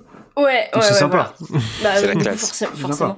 Ouais. Et non, non, c'était, enfin, j'ai j'ai trouvé, j'ai trouvé vraiment, euh, enfin, vraiment gentil. euh, Pour, euh, bah, pour l'anecdote, on a euh, dans, dans le cadre du boulot, du coup, j'ai- j'ai j'ai mangé au resto euh, avec lui. Et, euh, et c'est un, un défilé euh, permanent de gens très polis, très gentils, hein, mais, mais je veux dire, le, le repas, c'est- c'est c'est une personne toutes les deux minutes qui vient hyper gentiment, hyper poliment, mais quand même dire euh, je vous adore, est-ce que je peux avoir une photo, est-ce que je peux avoir un autographe? Et, euh, et moi, je l'ai vu vraiment sur un repas d'une heure et demie, euh, ré- enfin, répondre à tout le monde, euh, mais oui, mais non, mais ça me fait plaisir. Enfin, genre, euh, même moi, même moi à côté, genre, dire, je voulais pas nous juste. Que bon, ça me concerne absolument Au pas. bout d'un hein, c'est toi est- qui te lèves, quoi. C'est on bon, est juste à la même table, non, mais Ouais. c'était, c'est- enfin, j'ai trouvé ça vraiment, euh, enfin, euh, vraiment touchant parce que c'était, c'était hyper respectueux de, tout le monde. Alors bon, il se trouve que les gens en face étaient sympas, hein. Si c'était un gros, ce serait sûrement très différent, mais c'est quand même, euh, c'était quand même voilà ce défilé et euh, j'avais trouvé, euh, j'avais trouvé très très patient. Et puis même, euh, enfin même euh, voilà, même niveau ni- niveau boulot, niveau tout ce que, c'était un, c'était un tournage et, et du coup bah.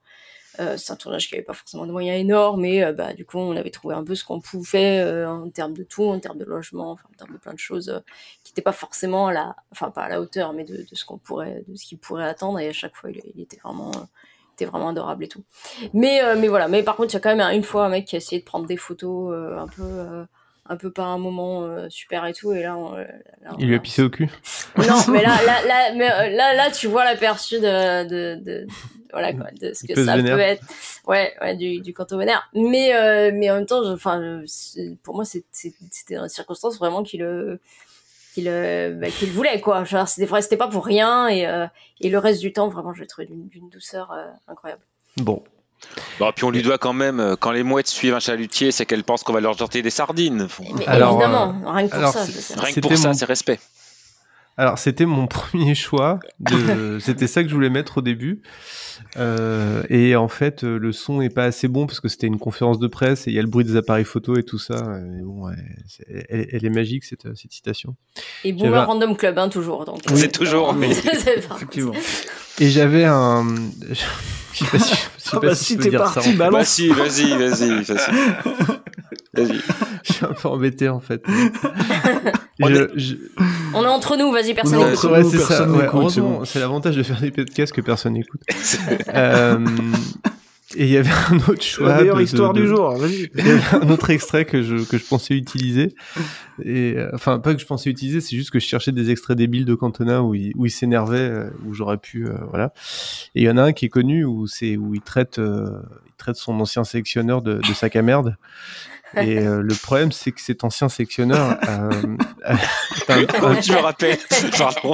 Un homonyme d'un, bah voilà, de, de, de, de, de quelqu'un que j'aime bien et qui, est, qui, qui faisait des podcasts et qu'en fait plus, et euh, qui est Henri Michel. Donc du coup, je me suis dit, si je mets ça, il y a des gens qui vont penser que. Donc si voilà, un gros Henri Michel est un sac à merde dans le générique, Voilà, parce que c'était quand même pressenti Ça- pour le générique. Ça prête à confuse. hein. Ça peut être mal interprété, donc je moins- l'ai pas mis, je n'ai Ouais, pas voilà. utilisé cet extrait. Éviter les bagarres euh, trop vite. Est-ce que, est-ce que Florence, tu veux parler de ton ta série euh, Allez, Ta série 404. euh, alors moi au début je m'étais dit ouais pareil euh, peut-être les c'est pas que ça m'inspirait pas en fait ça m'inspirait plein de trucs mais qui partaient vraiment dans tous les sens. Euh, je m'étais lancé même dans les acteurs qui étaient nés le 4 avril. C'est fou le nombre d'acteurs qui sont nés le 4 avril. On n'imagine pas. Puis bon non finalement en fait c'était pas c'était pas très intéressant. Et je, je me suis dit j'allais peut-être essayer d'en profiter pour découvrir un truc que je connaissais pas. Et en cherchant bah, des séries, euh, des séries euh, avec avec 404, je suis tombée sur une série britannique qui s'appelle Code 404, qui est assez récente en fait. La première euh, saison est sortie euh, en 2000, je crois pendant le confinement en fait, en 2020, et la deuxième saison elle vient de sortir là. Alors c'est des séries euh, britanniques assez courtes. Euh, c'est des formats qu'ils ont, qu'ils ont souvent en fait, 6 six épisodes par saison de 25 minutes. j'ai- J'aime bien, ça, six épisodes, ça me tait- j'aime bien moi. Ouais, ouais, mais en fait c'est, la durée d'un film. Ouais, parce mais, qu'on a le euh, temps, quoi. mais-. Oui, voilà. Du, du coup, tu veux dire, genre, j'ai regardé 12 saisons euh, Ouais. ce week-end euh, et, et, et ça fait, ça fait genre, j'ai, du nombre et j'ai du temps. Et puis, en fait, euh, en fait c'est la, c'est la durée d'un, film, quoi, en gros. Euh, mais évidemment, euh, c'est pas du tout, enfin, c'est pas du tout la même forme qu'un film. Euh, donc, cette série, la Code 404, qui est créée par, euh, qui est, en fait, qui est diffusée par euh, Sky One, qui est un truc de streaming, euh, auquel j'ai évidemment accès tout à fait légalement. Oui, pour, j'imagine pour, bien. euh, pour, pour notre découvrir genre, cette, hein. euh, cette, cette série. De toute façon, avec toute la- tout l'argent des sponsors, on peut te rembourser ton abonnement à, à Clairement. Sky One. Mais Mm. évidemment, je, enfin, je veux dire, euh, euh, faire un crowdfunding pour, pour payer des, des, des, des, des sponsors euh, streaming. Euh, donc cette série, en fait, elle se passe dans un dans un futur assez assez proche. Alors, je sais plus si c'est, euh, je, sais plus si c'est vraiment noté l'année, mais c'est c'est pas très, c'est pas, pas dans très longtemps. Et on a un, un duo de, de flics euh, qui qui sont de la criminelle. Et l'un d'eux, qui s'appelle John Major, en fait, euh, dans le premier épisode, euh, euh, au cours d'une d'une opération d'infiltration foirée, euh, meurt en fait. Il se fait euh, il se fait tuer malencontreusement. Et il Sauf revient en que- robot. Et il revient. il revient en robot. Ça vous rappelle quelque chose euh Ouais, ouais. ah, c'est vrai, il revient vraiment en robot? Alors en fait, c'est pas tout à fait ça. Euh, il revient. En fait, on, le- on le réactive parce qu'on est quand même chez les, chez les, chez les British, quoi. Donc on est dans la dans la série. euh. Alors c'est vrai que si tu lis le pitch, tu pourrais euh, croire euh, un truc euh, série d'anticipation. euh. Moi au départ, je, je, je m'étais- avant de commencer à regarder la série, je me suis dit tiens, c'est peut-être ça parce qu'en plus tu trouves très peu d'infos. Donc tu trouves, euh, voilà, par exemple sur Wikipédia, t'as deux phrases euh, genre série d'anticipation et euh, et ça t'explique que ben voilà que le type il s'est fait tuer euh, et que et qu'on le on le ranime en fait euh, de manière technologique en lui mettant une puce une puce qui le ramène à la vie. Et, et en fait on est dans le, truc complètement loufoque en fait complètement absurde british c'est-à-dire qu'une fois que ce personnage-là euh, revient revient à la vie, alors, les, les comédiens c'est Stephen Graham et Daniel Mays. Euh, alors pour ceux qui suivent, moi j'aime beaucoup les séries britanniques. Vous pouvez même voir d'ailleurs, j'ai mis un t-shirt de série britannique. Enfin, vous pouvez pas voir en fait vous parce que vous. mais euh, mais vous là qui êtes en face à la caméra, j'ai un, un super t-shirt Doctor Who ce soir. Ah ouais. Euh, et, et donc euh, pour ceux qui suivent pas mal euh, tout ça, Stephen Graham et Daniel Mays, en fait, c'est des, des têtes qu'on qu'on a vu, euh, Mm. qu'on a vu pas mal. D'ailleurs, je, je crois que Stephen Graham, on l'a vu pas mal aussi dans des dans des séries pas que pas que britanniques. Bah, Stephen Graham, c'est un acteur que moi j'aime beaucoup. En fait, on, on le voyait Ouais, dans, ouais. dans la série produite par Scorsese, déjà, la Bordeaux Ouais. Empire. Tout à fait. Et il est dans le, dans le film mal aimé de, de Michael Mann, qui est, qui est Public, Public Enemy. Ouais, ça, j'ai- ah oui, c'est vrai, tiens, oui. oui. Ouais, ouais, il est dedans. Et il fait Al Capone dans Bordeaux Empire, en fait. Ouais. Et, et voilà, c'est une tête qui revient souvent, le mec dont, dont on connaît pas forcément tout le temps le nom. Moi, j'avais vu même dans des, ouais, dans des séries britanniques, t'as un peu l'impression, enfin, moi, j'ai toujours un peu l'impression qu'il y a genre 50 acteurs britanniques, en fait, Mm. qui, qui passent d'un plateau de série à un plateau Ah, de, de série. Ouais, c'est un peu ça. Euh, et il il était dans une série que j'aime bien, policière, qui s'appelle Line of Duty aussi, un petit peu, un petit rôle.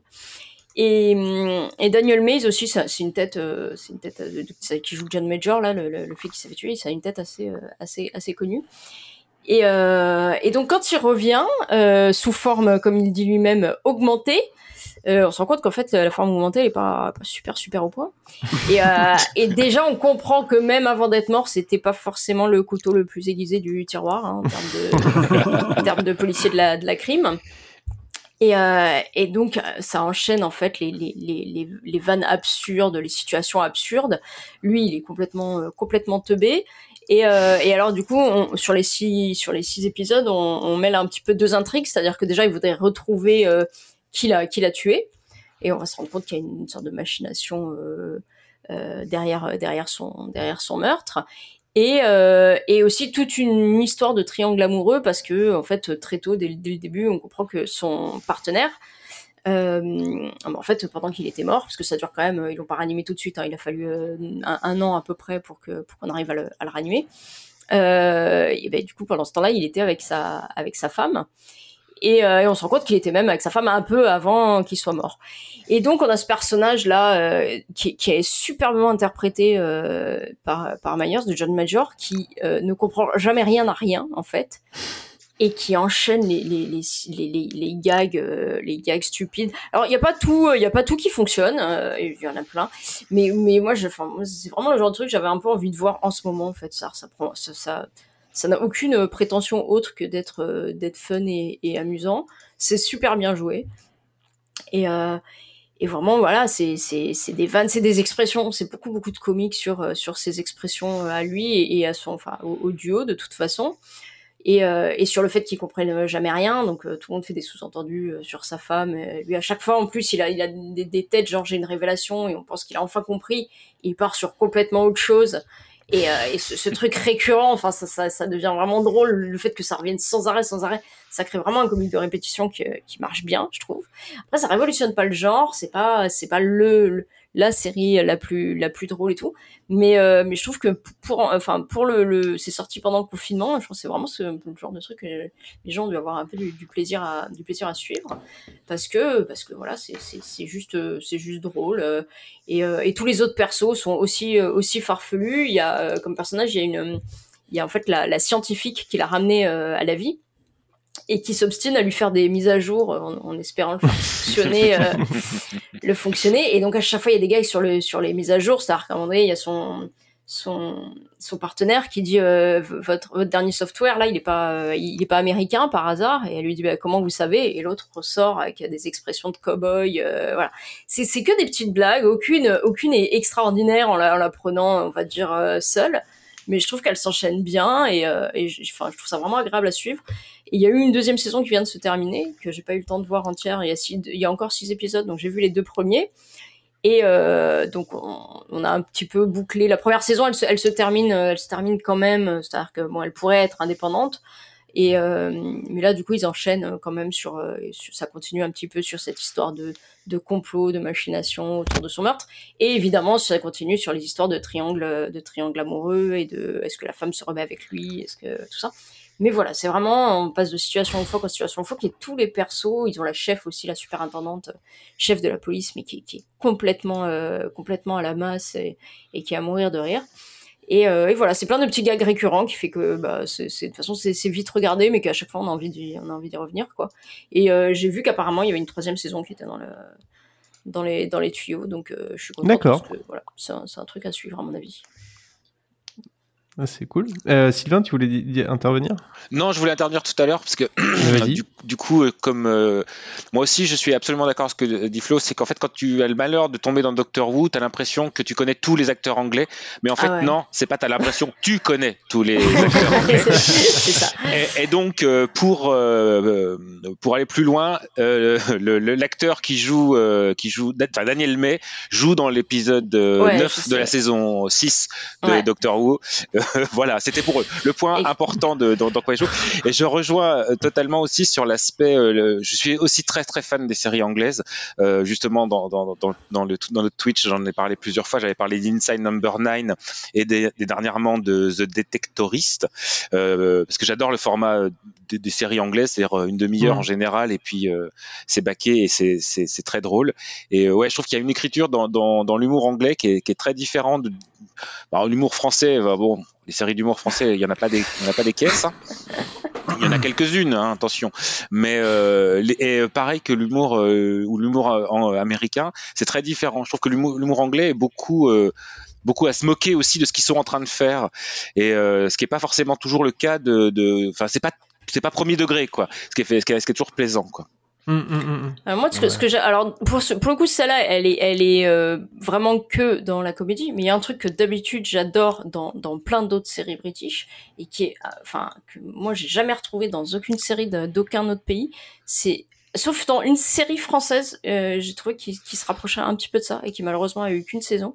C'est cette capacité de passer euh, de vraiment de l'humour, mais d'un truc vraiment très très drôle, très très fin, à, à- au drame mais euh, de manière euh, hyper subtile. Enfin là dernièrement, j'ai regardé euh, Breeders, Mm.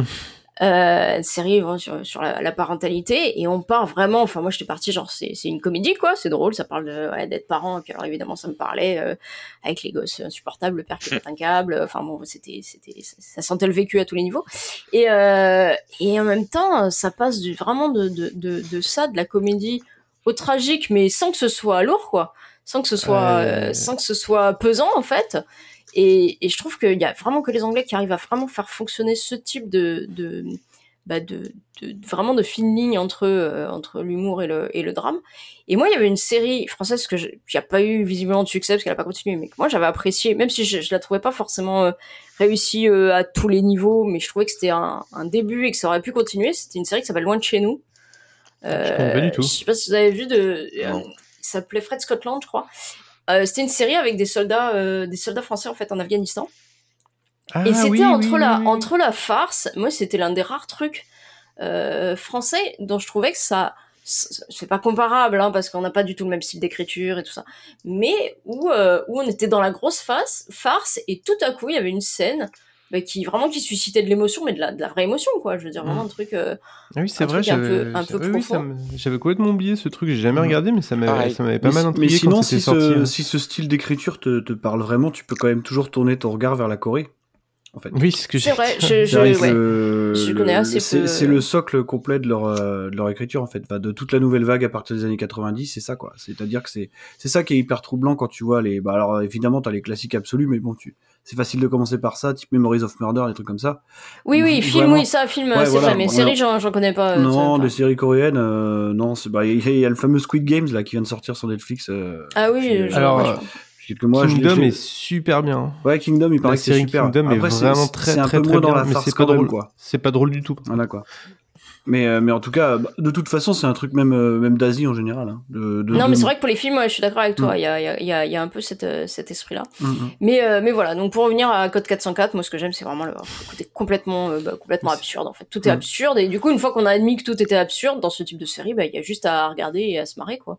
C'est- Enfin, se marrer si on accroche, hein, parce que je pense que ça peut laisser euh, Ouais. complètement de marbre aussi. Mais c'est marrant, comme, enfin, on dirait vraiment une parodie de Robocop, hein, quand même, comme t'en parles. euh. Oui, il y a petit des peu. parts, oui, mais alors par contre, il a pas du tout Robocop d'aspect. qui est déjà une euh, parodie en soi, quoi. non, mais alors par contre, il a, il a, il a pas du tout d'aspect euh, robot. Euh, il a juste une puce en fait dans le dans le, dans le cou Ouais. qu'on voit.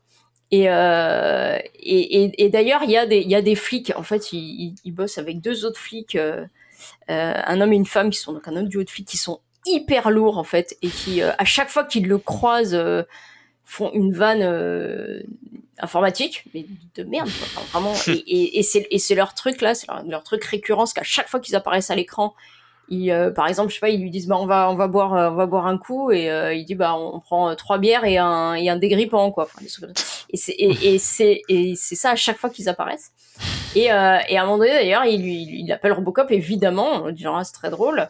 et euh, et, et là, l'autre lui dit, mais tu l'as pas déjà faite, euh, celle-là, de, de, de Van? Il dit, ah oui, pardon, bon, ben, Robocop, Robocop 2, alors. Ça, c'est vraiment insultant, Robocop.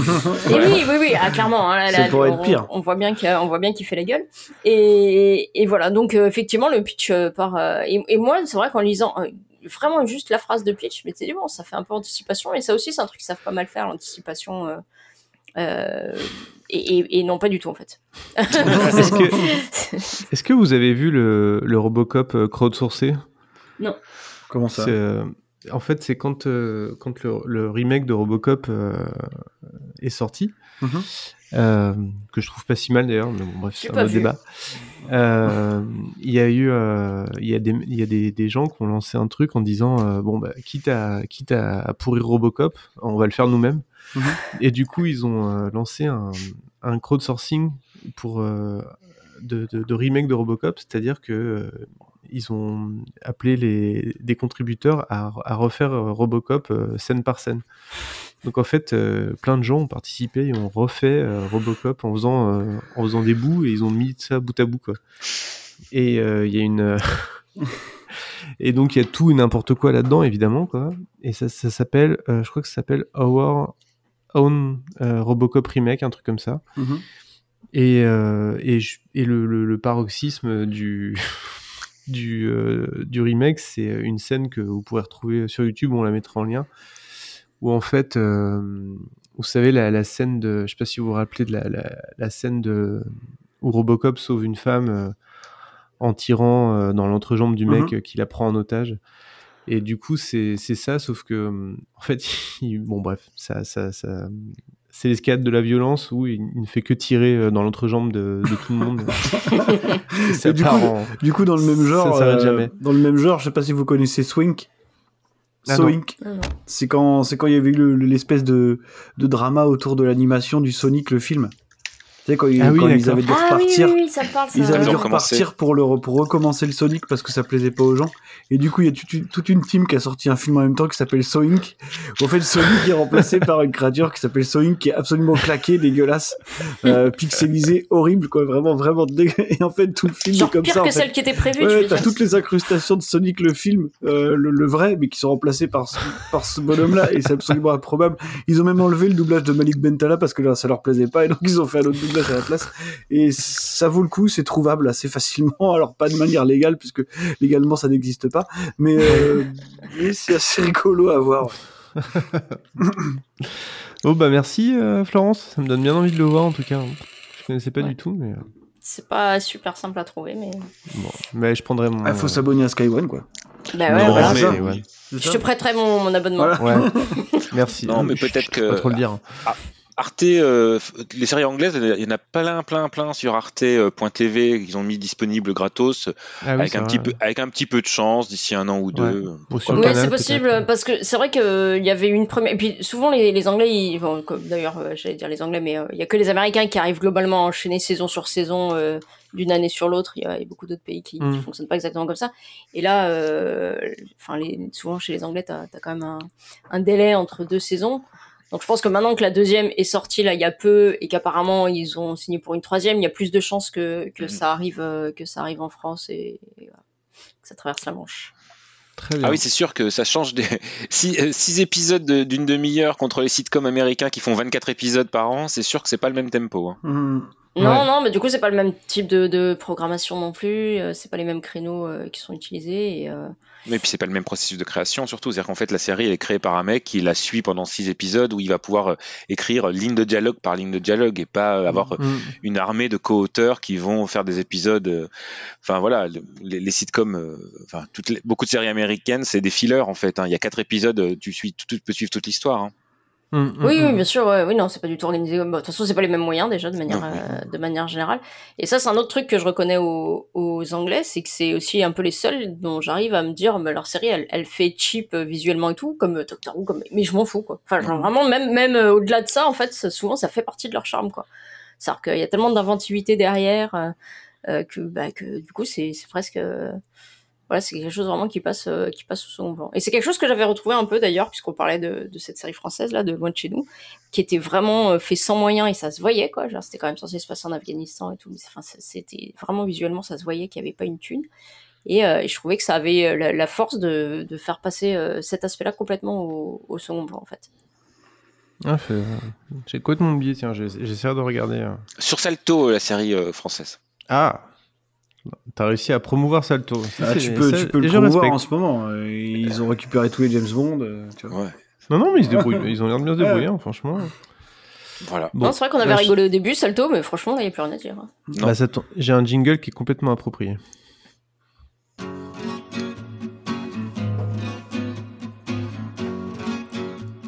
L'une de leurs blagues a très mal tourné. Mais était-ce une blague? Sûrement pas.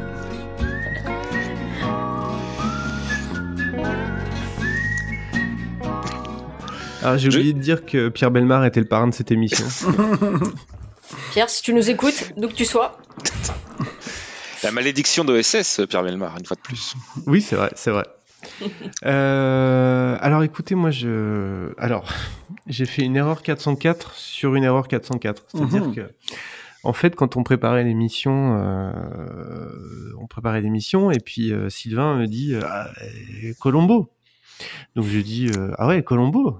J'ai dit habile, Colombo. Pourquoi Colombo? Parce que euh, la voiture de Colombo, la, la Peugeot 404. Bah oui, c'est bien connu. Mais oui, sauf qu'en fait, c'est la Peugeot 403. Ouais, oh. Alors du coup, j'avais très envie de parler de Colombo parce que parce que parce que j'adore Colombo, mais euh, et donc euh, bon, mais je voulais pas parler de la série Colombo parce que voilà, c'est c'est trop c'est trop massif. euh, puis j'avais pas d'angle, j'avais pas d'idée d'angle, et puis surtout il y avait déjà une, une série, un film chroniqué, donc euh, voilà. Et donc, avant de me rendre compte que je faisais fausse route, hein, enfin que je faisais une erreur 404 dans mon raisonnement, euh, j'ai regardé la pièce de théâtre Colombo, euh, version française, avec Martin Lamotte dans le rôle de Colombo. Et oui, ça existe. Euh, et, mais c'est totalement logique, parce que Colombo, avant d'être une série télé à succès, ça a été une pièce de théâtre qui a fait, qui a fait fureur à, à Broadway. Et euh, donc la, pièce de théâtre, je sais, à vrai dire, je sais pas comment elle s'appelait, la pièce de théâtre originale. Je pense qu'elle devait s'appeler euh, Prescription Murder ou quelque chose comme ça. En tout cas, elle s'appelait pas Colombo.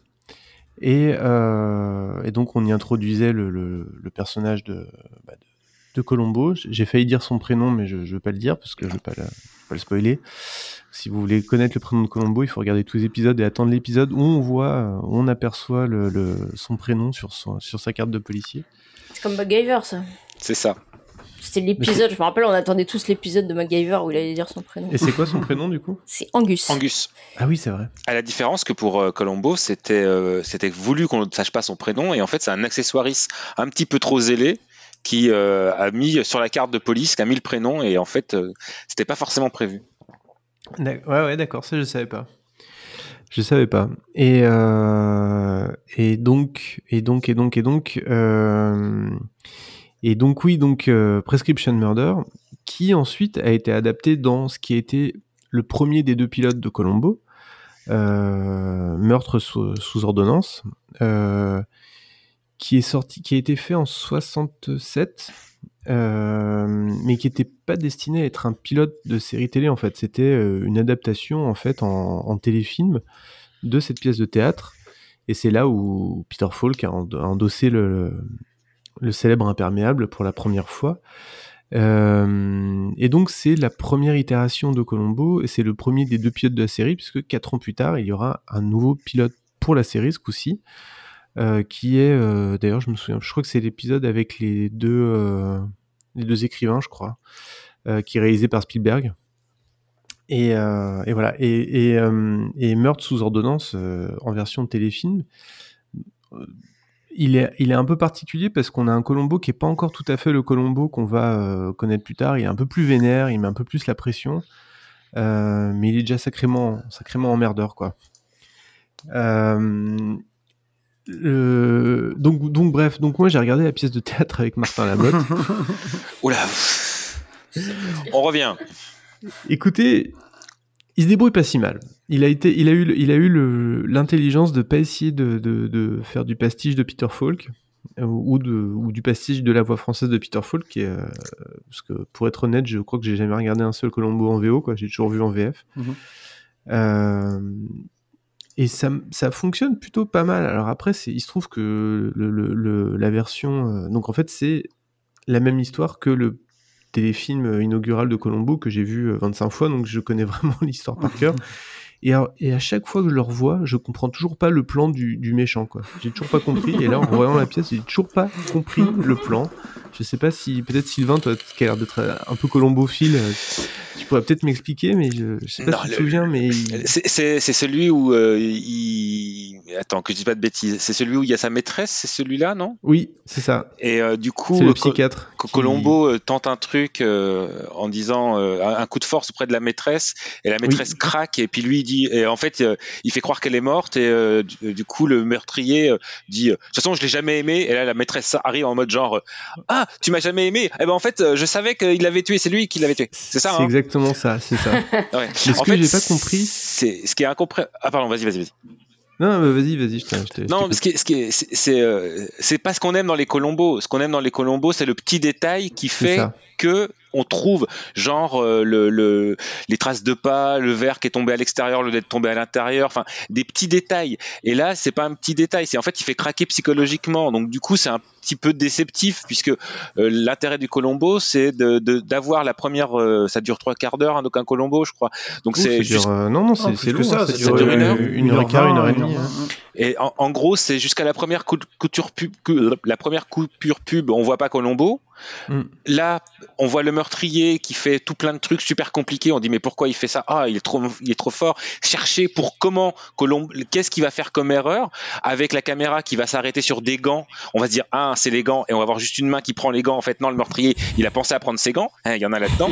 et c'est de trouver ensuite quand, comment Colombo va trouver un tas de petits détails. Et dans cette première histoire, il n'y a pas dans Prescription Murder, il n'y a pas de petits détails vraiment.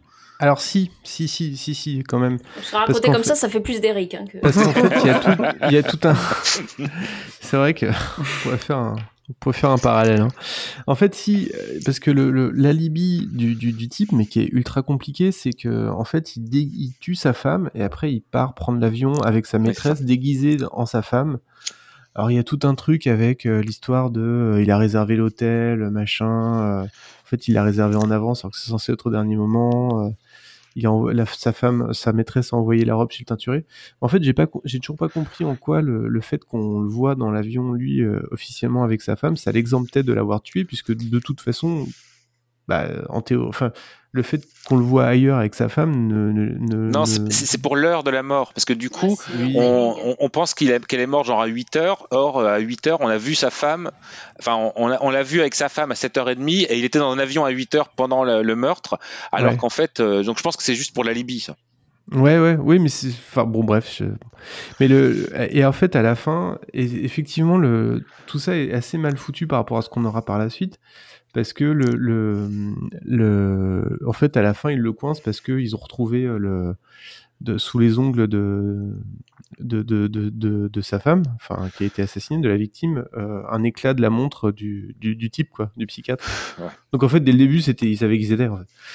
Et- il avait même pas besoin en vrai de de- d'avoir les aveux de de sa maîtresse pour le faire tomber puisque euh, bon donc voilà en fait c'est et c'est assez drôle qu'ils aient fait le choix de d'adapter ça enfin non c'est pas drôle c'est logique puisqu'ils allaient pas prendre un autre épisode de Colombo et l'adapter en pièce en France ils ont choisi d'adapter la pièce originale c'était plutôt logique mais bon, donc tout ceci mis à part, écoutez, euh, et hormis le fait que je suis complètement hors sujet, du coup. Alors Euh, attends, parce que moi j'ai un point boomer aussi, sinon.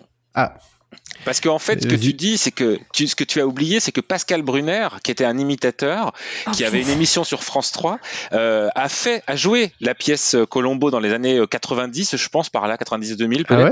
Sauf que ce qui était génial, c'est que comme il était imitateur, il jouait en imitant la Ah voix ouais. française de Colombo. Donc le malaise, il n'était pas total, il Oh était là là. global. Imaginez, c'est ah, encore un petit détail. J'ai- Et je- il imitait vraiment Colombo. Et je me rappelle avoir vu, je- j'en doute, au JT de France 3, la, pub- la promotion pour ce truc-là, parce qu'évidemment, il est un animateur de la chaîne, et c'était extrêmement gênant.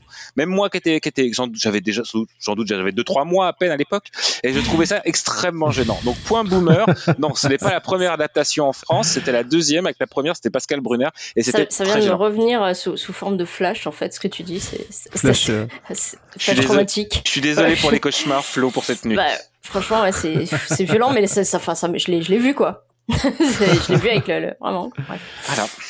Mais, Bon. voilà. mais par contre, t'es pas, enfin, hors, hors sujet un peu, mais euh, j'ai vérifié, il existe euh, l'erreur 403 hein, quand même. Du coup, tu- c'est Ah Ah, oui, du oui, coup, oui, ça oui, marche oui. presque Oui, mais c'est pas la même. C'est pas la c'est même. Mais, mais c'est une erreur C'est pas la 403 ou accès interdit qui s'affiche sur une page web lorsque le serveur refuse d'exécuter une requête qu'il a pourtant comprise. Ah. J'ai- J'aime beaucoup. quoi. C'est c'est c'est l'erreur des, des, des enfants en fait. je comprends ce que tu veux, mais en fait, je... non.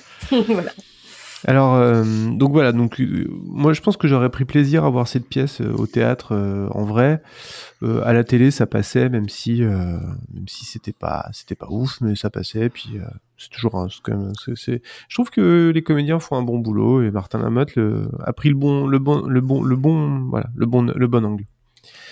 Donc qui n'est pas l'angle Pascal Brunner du coup. Voilà. J'avais euh, j'avais failli vous parler de Batman Year One de Frank Miller. Pourquoi? Parce que le, le run de Frank Miller qui, est, euh, qui a été euh, baptisé Batman Year One commence au Batman 404.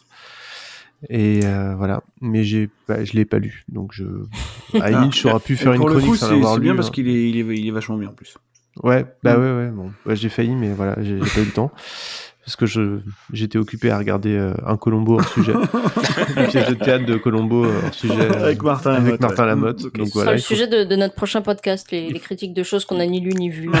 bah, c'est un peu, le ouais, ça pourrait presque être le sujet de. Pas loin. Euh, on pourrait faire un podcast où en fait euh, une, une des personnes euh, n'a pas lu ou pas vu l'œuvre qu'elle chronique et euh, les, les auditeurs doivent deviner qui c'est. Je crois que ça existe, ça s'appelle le masque et la plume. C'est ce que j'ai. Oh punaise, c'est ma vanne. J'allais le dire. J'attendais le petit silence. Je fais, mais ça existe pas. C'est pas le masque et la plume. Je te Sauf- déteste, Martin. Sauf que là, ils l'ont tous pas vu dans le masque et la plume. C'est ça. C'est pas faux. Donc non, moi je, vous- vais vous parler. En fait, je, je- voilà, je me suis rabattu sur un, un- un petit comics. Ça va me prendre trois secondes pour en parler. Qui enfin un petit comics, pardon, un comics, euh, un comic strip littéralement, puisque c'est une collection de, de- petites blagues euh, qui tiennent sur une page à chaque fois, qui s'appelle Fang euh, Crow de Sarah Andersen et c'est sorti chez Édition 404 en France. Donc voilà, c'est pour ça que j'en parle. Et c'est, je vous le conseille, c'est vraiment, ça se lit en, une demi-heure. hein. C'est hyper drôle, hyper mignon. En fait, c'est le, c'est des petits, euh, des petits panels sur euh, la vie quotidienne, euh, la vie quotidienne amoureuse euh, d'un, d'un loup-garou et d'une vampire. Et donc c'est, euh, c'est le, la vampire vegan et le loup-garou hipster qui se sont rencontrés. euh, Enfin voilà, on, on voit leur premier date au début. Euh, qui, qui y arrive après un, site dans, via un site de rencontre. Ils se sont- Euh. Est-ce qu'ils se sont rencontrés à l'épicerie bio euh, du coin Bah c'est quasiment ça, ouais. C'est quasiment ça. C'est vraiment, il y a- donc elle, elle est végane, donc elle prend, donc c'est comme dans euh, dans Twilight. D'ailleurs, ils font des blagues sur Twilight à plusieurs reprises. Euh, elle, elle prend que du sang animal. Euh, lui, par contre, il est un peu plus vénère quand même. Il, il sort quand même toutes les euh, toutes les nuits de pleine lune. Et il y a plein de blagues vraiment rigolotes sur le côté euh, loup-garou, mais euh, chien-chien-garou, euh, sur des moments où tu vois le... Enfin, c'est hyper visuel, tu vois le, le, le, type qui est en chien, enfin en loup, et qui voit sa nana qui est en, en tenue légère et qui remue de la queue, un truc un peu, un peu con comme ça, quoi. Il y a vraiment beaucoup de beaucoup de, blagues sur euh, type euh, voilà mon mec sans le chien mouillé ou euh, on la voit en train de galérer pour se maquiller devant le miroir parce que voilà vampire donc elle voit pas dans le miroir. Ou la première fois où, elle va chez le type elle va pour rentrer puis il dit bah qu'est-ce que je lui fais puis il dit bah faut que tu m'invites à rentrer en fait sinon je peux pas rentrer. Enfin voilà c'est plein de blagues marrantes sur le, le lore des des vampires et des loups-garous mélangés à la sauce génération Y et c'est vraiment vraiment hyper sympa hyper mignon elle a un style visuel que je trouve euh, qui est, euh, qui a un style un peu, je sais pas comment dire, un, peu mi-cartoon, mi-réaliste, qui fonctionne assez bien. Et, euh, et donc Sarah Anderson, elle a été connue, euh, a été connue avant pour son, son, son Tumblr qui s'appelle Sarah Scribbles et qui est assez drôle en fait. J'ai- j'ai- je connaissais pas, mais j'ai regardé. Là, je regarde des panels en même temps pour vous en parler un peu, un peu comme il faut. Et, euh, et c'est c'est vraiment marrant. Je, voilà, je vous le conseille. Je- J'en posterai quelques, quelques C'est exemples. troublant dans bien, quoi, c'est ça. C'est- Je dirais que c'est Twilight en bien. Mais Sarah Anderson, elle est, enfin moi je la connaissais un tout petit peu. En fait, je la Ah oui connaissais absolument pas, mais euh, le fait de, de chercher, je la connais. C'est-à-dire que en fait, on a tous vu, sur, si vous êtes sur Twitter, vous avez tous vu euh, des dessins d'elle. C'est-à-dire que c'est, elle se dessine sur un personnage avec des grands yeux, Oui. euh, très gros et avec une, euh, une sorte de marinière euh, un peu plus grand que ça. Et elle se dépeint comme une personne un petit peu, un peu asociale, qui a un petit peu peur des rapports humains. Et donc il y a un milliard de ces strips qui est passé sur Twitter. Vous en avez forcément vu un. Euh, c'est, enfin, voilà. En fait, vous la connaissez sans la connaître. Vous avez dû voir un strip où elle est euh, genre tout emmitouflée dans une couverture, où il y a, où il y a son chat qui vient l'embêter. Enfin bref, on est vraiment dans du classique Twitter. Vous, vous la connaissez même sans la connaître. Et, et euh, ouais, c'est Sarah Scribbles. Et C'est pas le même style graphique du coup par rapport à ça. Et à noter que Fangs, l'accro, euh, ça a été euh, nominé aux Eisner Awards. Bon, euh, donc euh, gage, gage de qualité. Voilà, donc je c'était c'était mes deux mini chroniques euh, 404. bon, Ouais, effectivement, je confirme. Maintenant que je vois, maintenant que je vois, je connais. pardon.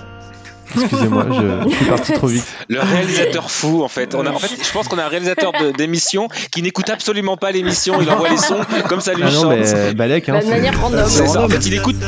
Allez, voilà, excusez-moi, il est reparti. Il est reparti tout seul. Bon, Il écoute un autre podcast en même temps.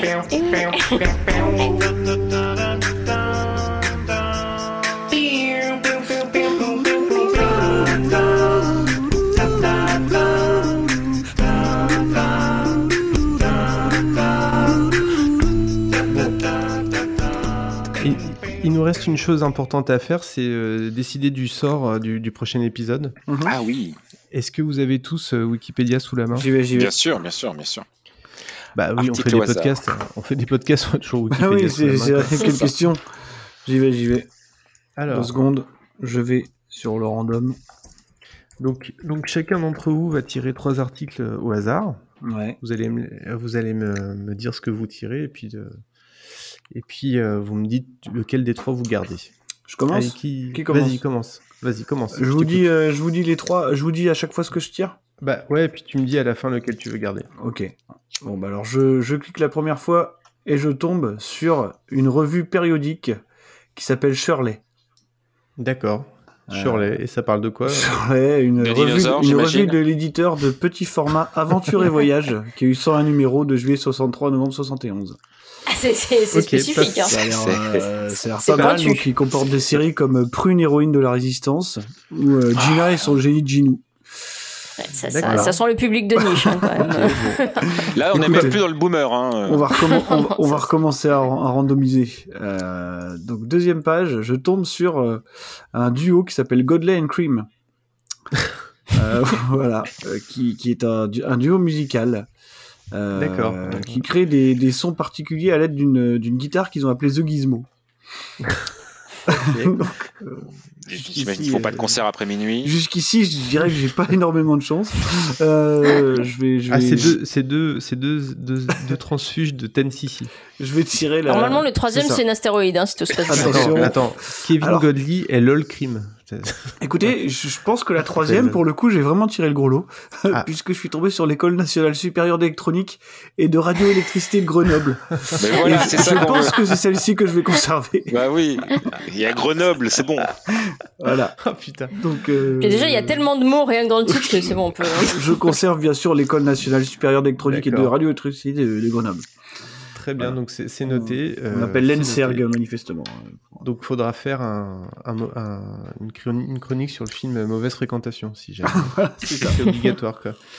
Ok, donc l'école de Grenoble, je, je note. Euh, qui veut enchaîner? Vas-y, Florence. Allez, j'y vais. Alors. Horrid Mysteries. A Read Mysteries, A Story, titre original Der Genius, est un roman gothique allemand de Karl Gross, traduit en anglais par Peter Will, un pasteur luthérien, et publié à Londres en 1796 chez Minerva Press. Là, ça vend L'ouvrage du est rêve aujourd'hui- direct. Mais, Eh ben. mais carrément, enfin, genre, l'ouvrage est aujourd'hui notoire du fait de son appartenance à la, à la liste des sept romans abominables sélectionnés par Isabella Thorpe pour son amie Catherine Morland dans le roman de Jane Austen, Northanger Abbey. D'accord. Voilà. Ok. Il y a de quoi, il y a de quoi faire, je pense. Ça, ça me... Alors, attention, roulement de tambour. Et alors là, t'as pas des, des, des, des fonds sonores et des jingles là pendant ce temps, c'est ça Alors, j'en avais- j'en- j'en avais un, je- j'en ai un auquel j'ai pensé, mais je, bon, écoute, je le mets, hein, tant pis. ça-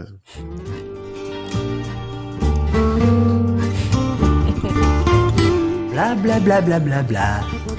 Alors, C'est marrant que c'est toujours les nazis qui ont le mauvais rôle. Ah bah tiens. alors, deuxième article, aéroport international de Charleston. À ne pas confondre avec l'aéroport Yeager de Charleston en Virginie occidentale, ce qui n'a évidemment aucun rapport. Évidemment, mais- Évidemment. Parce que le deuxième est une danse. Je, je- je- voilà. On a dit Il y jeu en de a un mots. qui, qui- il y en a un qui est international et, et- et- et l'autre. euh, bref. Très bien, euh, voilà, voilà. Alors, on est bien là. on est bien. next. On est, ouais, on est pas mal. Finalement, Portunus, euh, c'était c'était facile. hein. Oh, ça a bien sorti en vrai. Ensuite, article au hasard, le troisième. Pont du Gourmarin. Ah. Ça, c'est pas mal, ça. Le pont du Gourmarin est un des 20 ponts construits dans la commune de Rive-de-Gière, dans le département de la Loire. Il a été construit en 1838 à la demande des exploitants du site de production minière du Gourmarin. Il est aujourd'hui le seul accès des véhicules au lieu dit la petite vitesse parking de la gare SNCF. Oh, putain. Ça, c'est vraiment pas mal. Ok. Ah, Alors, lequel tu gardes, le- alors le, le pont du... je, je crois que je vais éliminer de- d'office l'aéroport international de Charleston. Ouais. Euh, J'aime bien quand même le Horrid Mysteries là et son histoire de sept romans abominables. euh. Ouais, je crois que je vais garder ça. Pour... Le pont du Gourmarin avait du potentiel, hein, entendons-nous bien. Ouais. Mais, mais, mais je. je- C'est où je par rapport à Grenoble alors, les- alors, alors, et en plus, attention là, parce que du coup sur euh, Wikipédia, il y a le, le petit, euh, le petit, la petite map euh, de comment ça s'appelle le truc du GR là. Et juste au-dessus, il y a, je- il y a un truc qui s'appelle l'Acula. Et juste à côté, il y a un truc qui s'appelle Saint-Martin-la-Plaine. Voilà, Oh. je, D'accord. je, je vous, je vous dis, je vous dis ça comme ça vient. hein. Ça fait très Grenoble. hein. Hmm. Bon alors Sylvain, toi, qu'est-ce que Allez, c'est parti. Le premier. Politique étrangère de la Tunisie. Ah, intéressant. Donc euh, j'imagine que ça parle de la politique étrangère de la Tunisie. Mhm. C'est pro- c'est Voilà. possible. C'est à J'espère. partir, c'est articulé à partir de l'indépendance du pays vers le 20 mars 1956. hein. Avant, on- enfin, voilà. Ok.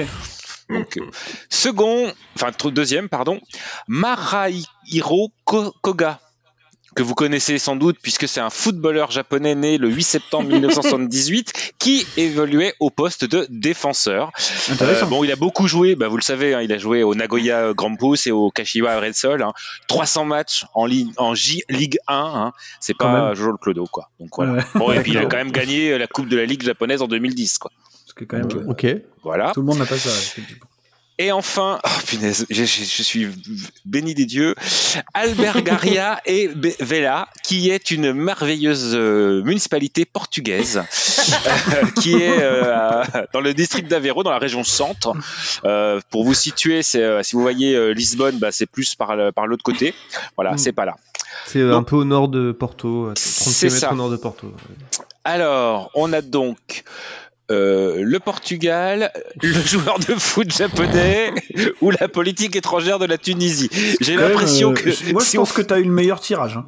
c'est comment dire Moi, je prendrais le footballeur japonais, mais bon, je ne veux pas influencer qui que ce soit. Alors, le footballeur japonais, c'est que j'ai plein d'idées, mais on va être juste 5 à parler d'Olive Tom. Ça va être euh, non, non, non. ça va être très gênant. Bon, on a, on a hashtag le Japon euh, qu'on peut exploiter. C'est facile, on a hashtag le foot, hashtag le Japon déjà. Ouais, allez, on va. Vous savez quoi? Vous vous vous, me- vous me l'avez vendu. Donc je propose euh, Masa- Masahiro Koga. Ah, nous, la dernière fois, on avait fait euh, grosse thématique de tirage au sort d'astéroïdes. Là, c'est très géographique. Hein, Ouais, finalement. Ouais, ouais. Bon, bah alors à moi, écoute, euh, donc une page au hasard. Alors, Bah, on compte sur toi pour l'astéroïde, hein, du coup.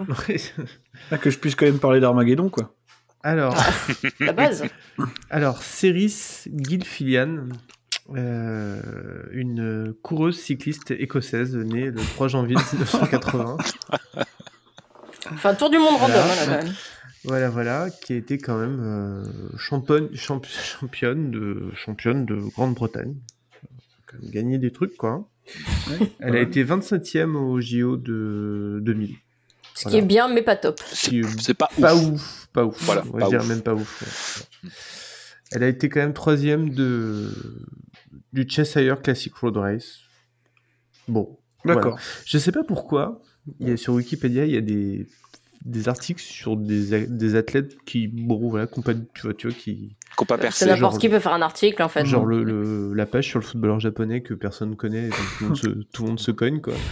C'est- C'est étonnant. Alors pour la blague, parce Alors. que j'ai quand même vérifié, la page sur le footballeur japonais, elle est disponible en 28 langues. hein. Donc euh, on va se calmer. Hein. ça- Ah, parce que là, tu parles avec ton point de vue d'occidental un peu arrogant. Mais, Bien euh, sûr. mais ça, C'est se vrai, trouve, c'est ça vrai. se trouve, au Japon, c'est un héros.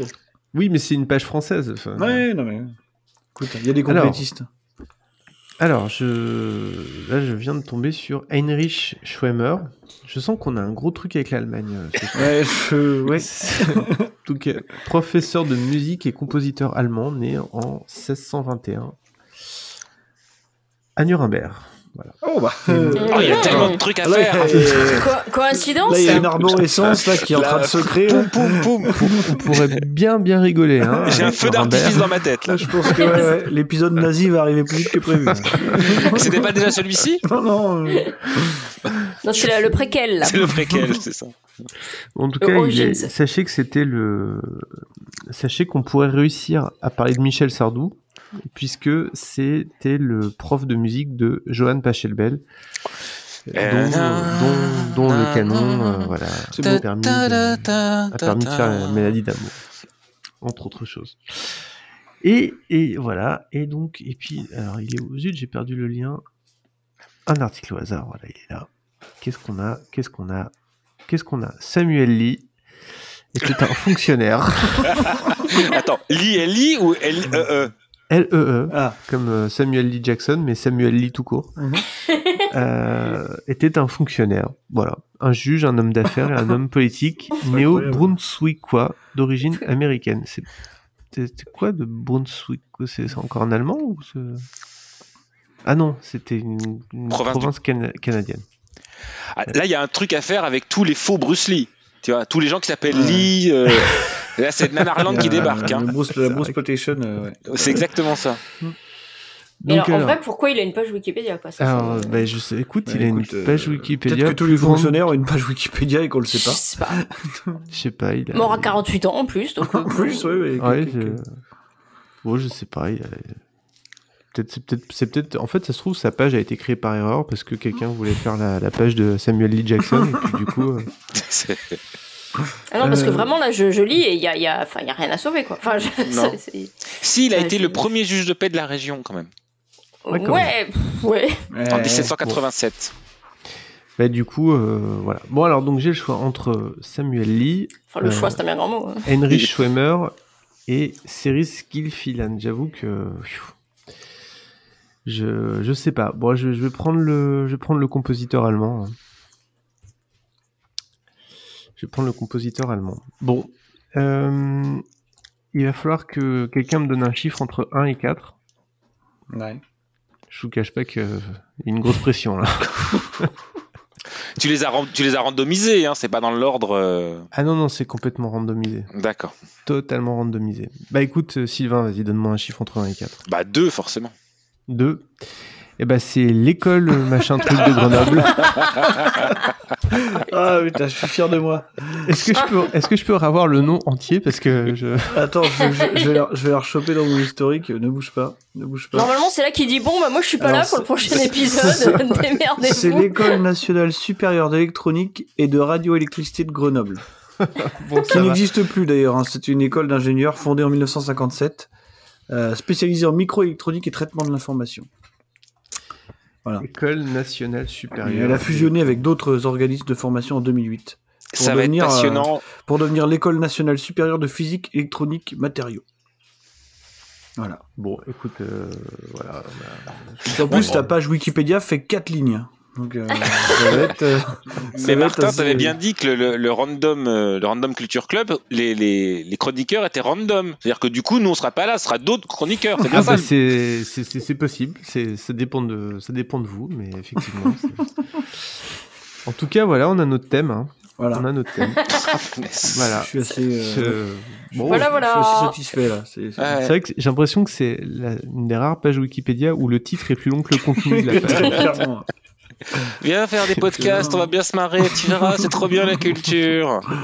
Il y a un lien direct en plus au- sur la page avec le portail Grenoble Métropole. Et Ah ça, bah. a l'air, euh, ça a l'air cool. Ça va être génial. Ouais. Bon, Ah, voilà. eh ben, écoutez, Écoute, euh, on va faire, un- on va se lancer un dernier jingle puis on va se dire au revoir. hein. Où est-il? Je l'ai perdu. Ah non, il est là.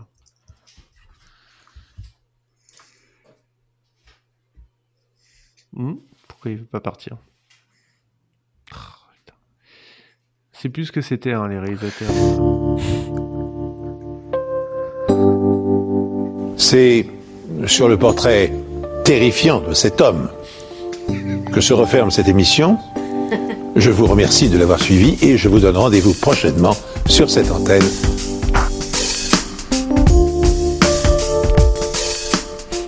Eh bah oui, merci d'avoir euh, suivi cette émission. Euh, N'hésitez pas à envoyer vos, vos, vos réclamations, vos, vos Vos lettres insultes, vos, Voilà. vos- vos menaces, euh, vos, vos demandes de remboursement euh, sur, sur Twitter. Euh, arrobase random, vous, vous tapez Random Culture Club sur Twitter et puis ça devrait aller. Euh, Sylvain, où est-ce qu'on peut te retrouver? On peut me retrouver sur Twitter, S20B. Ah, S20B.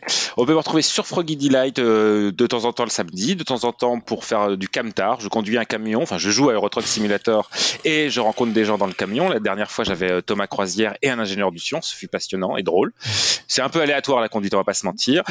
Et euh, Froggy Delight, euh, sur lequel vous retrouvez tous les soirs à 21h un jeu streamé par, par des joueurs.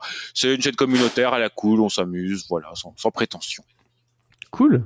C'est toi qui es cool, arrête. Ah Non, c'est toi. Ah, Euh. Bon alors Marvin, où est-ce qu'on peut te retrouver du coup? Euh, bah, sur Twitter aussi, euh, Marvin Montes, voilà, tout bêtement. Euh, sinon, dans Final Cut, qui va reprendre bientôt, normalement, euh, si, ça ça fait des mois que je dis ça, mais, mais, mais la rentrée devrait arriver. euh, Hcast a déjà fait sa rentrée. euh, on a enregistré un épisode en plus hier soir sur euh, la trilogie Infernal Affairs. Donc euh, voilà. Cool. Euh, et dans un autre podcast qui s'appelle Shitlist, euh, qui est un spin-off de- de- d'une autre émission qui s'appelle Retour vers le Turfu. Et là, là, on va enregistrer un épisode euh, mardi. Pire du Ah, on a choisi trois des pires Parce qu'on on est aussi dans l'actu, tu comprends, euh, la veille de la sortie de No Time to Die, il faut. Il faut quand même, euh, il faut quand même s'y mettre. et puis, puis en librairie actuellement, là, de- dans, dans un livre qui s'appelle Hong Kong Action. Voilà, de- un livre euh, où tu as participé d'ailleurs. Martin, Martin C'est est vrai. est aussi dedans. C'est vrai. Donc, Merci voilà. d'ailleurs de m'avoir embarqué. Écoute, ça m'a fait plaisir. Et toi, Florence, où est-ce qu'on te retrouve? Ah, pareil, Twitter, euh, F underscore 2 underscore court, euh, je crois. J'ai toujours un doute. Enfin, sur Twitter, euh, faut me chercher. Euh, et, puis, euh, et puis un jour, on va me retrouver dans un podcast qui s'appelle Mon voisin Miyazaki, euh, qui demande un, un chouïa plus de préparation que, que Ouais. celui-là. Et, euh, et dès qu'on aura fini de, de procrastiner avec, euh, avec Martin, mon père, je sais pas si vous connaissez, un mec sympa aussi, avec qui je, je fais ce podcast. Et dès, dès que dès qu'on s'y remet, ben, on, on s'y remet, puis vous nous retrouverez là-bas aussi. Ouais, on va, on va y arriver. Euh, bah moi, vous pouvez me retrouver sur Twitter, hein, Martin Gamera, euh, dans, euh, dans plein de podcasts morts, mais qui peuvent revenir à tout moment. Mais non, ils ne sont pas morts, ils dorment. Ils sont pas ouh, joli. Euh, voilà, je ne vais pas lister, mais euh, voilà, on revient pour mon voisin de Miyazaki, hein, puis euh, peut-être dans C'est qui le plus fort, je vais peut-être euh, peut-être réveiller une ou deux fois par an. Euh, je crois que la dernière fois, il y avait Marvin d'ailleurs. Les deux dernières fois. Les deux dernières fois, ouais, c'est vrai. Les deux dernières fois. Et d'ailleurs, euh, et l'avant avant dernière fois, euh, c'était avec Vesper. On avait parlé, on avait fait un James Bond contre euh, Ethan Hunt. D'accord. Donc euh, voilà, si vous voulez être dans l'actualité, vous pouvez aussi aller écouter ce- cet épisode-là. Et voilà, bon bah écoutez, à bientôt. Merci d'être venu euh, pour cette deuxième, Bientôt. euh, Et deuxième envoyez-nous expérience. Merci à envoyez-nous toi. tous vos jeux de mots sur Grenoble, euh, par Ouais, contre, ouais, pour en avoir toutes- besoin. On va en avoir vos besoin. idées, euh, toutes vos Ouais. idées sur le- sur l'école nationale. je, je sais plus ce que c'est que cette école, mais, mais cette école à Grenoble. École à Grenoble. Voilà. Allez, à bientôt. Salut. À bientôt, salut.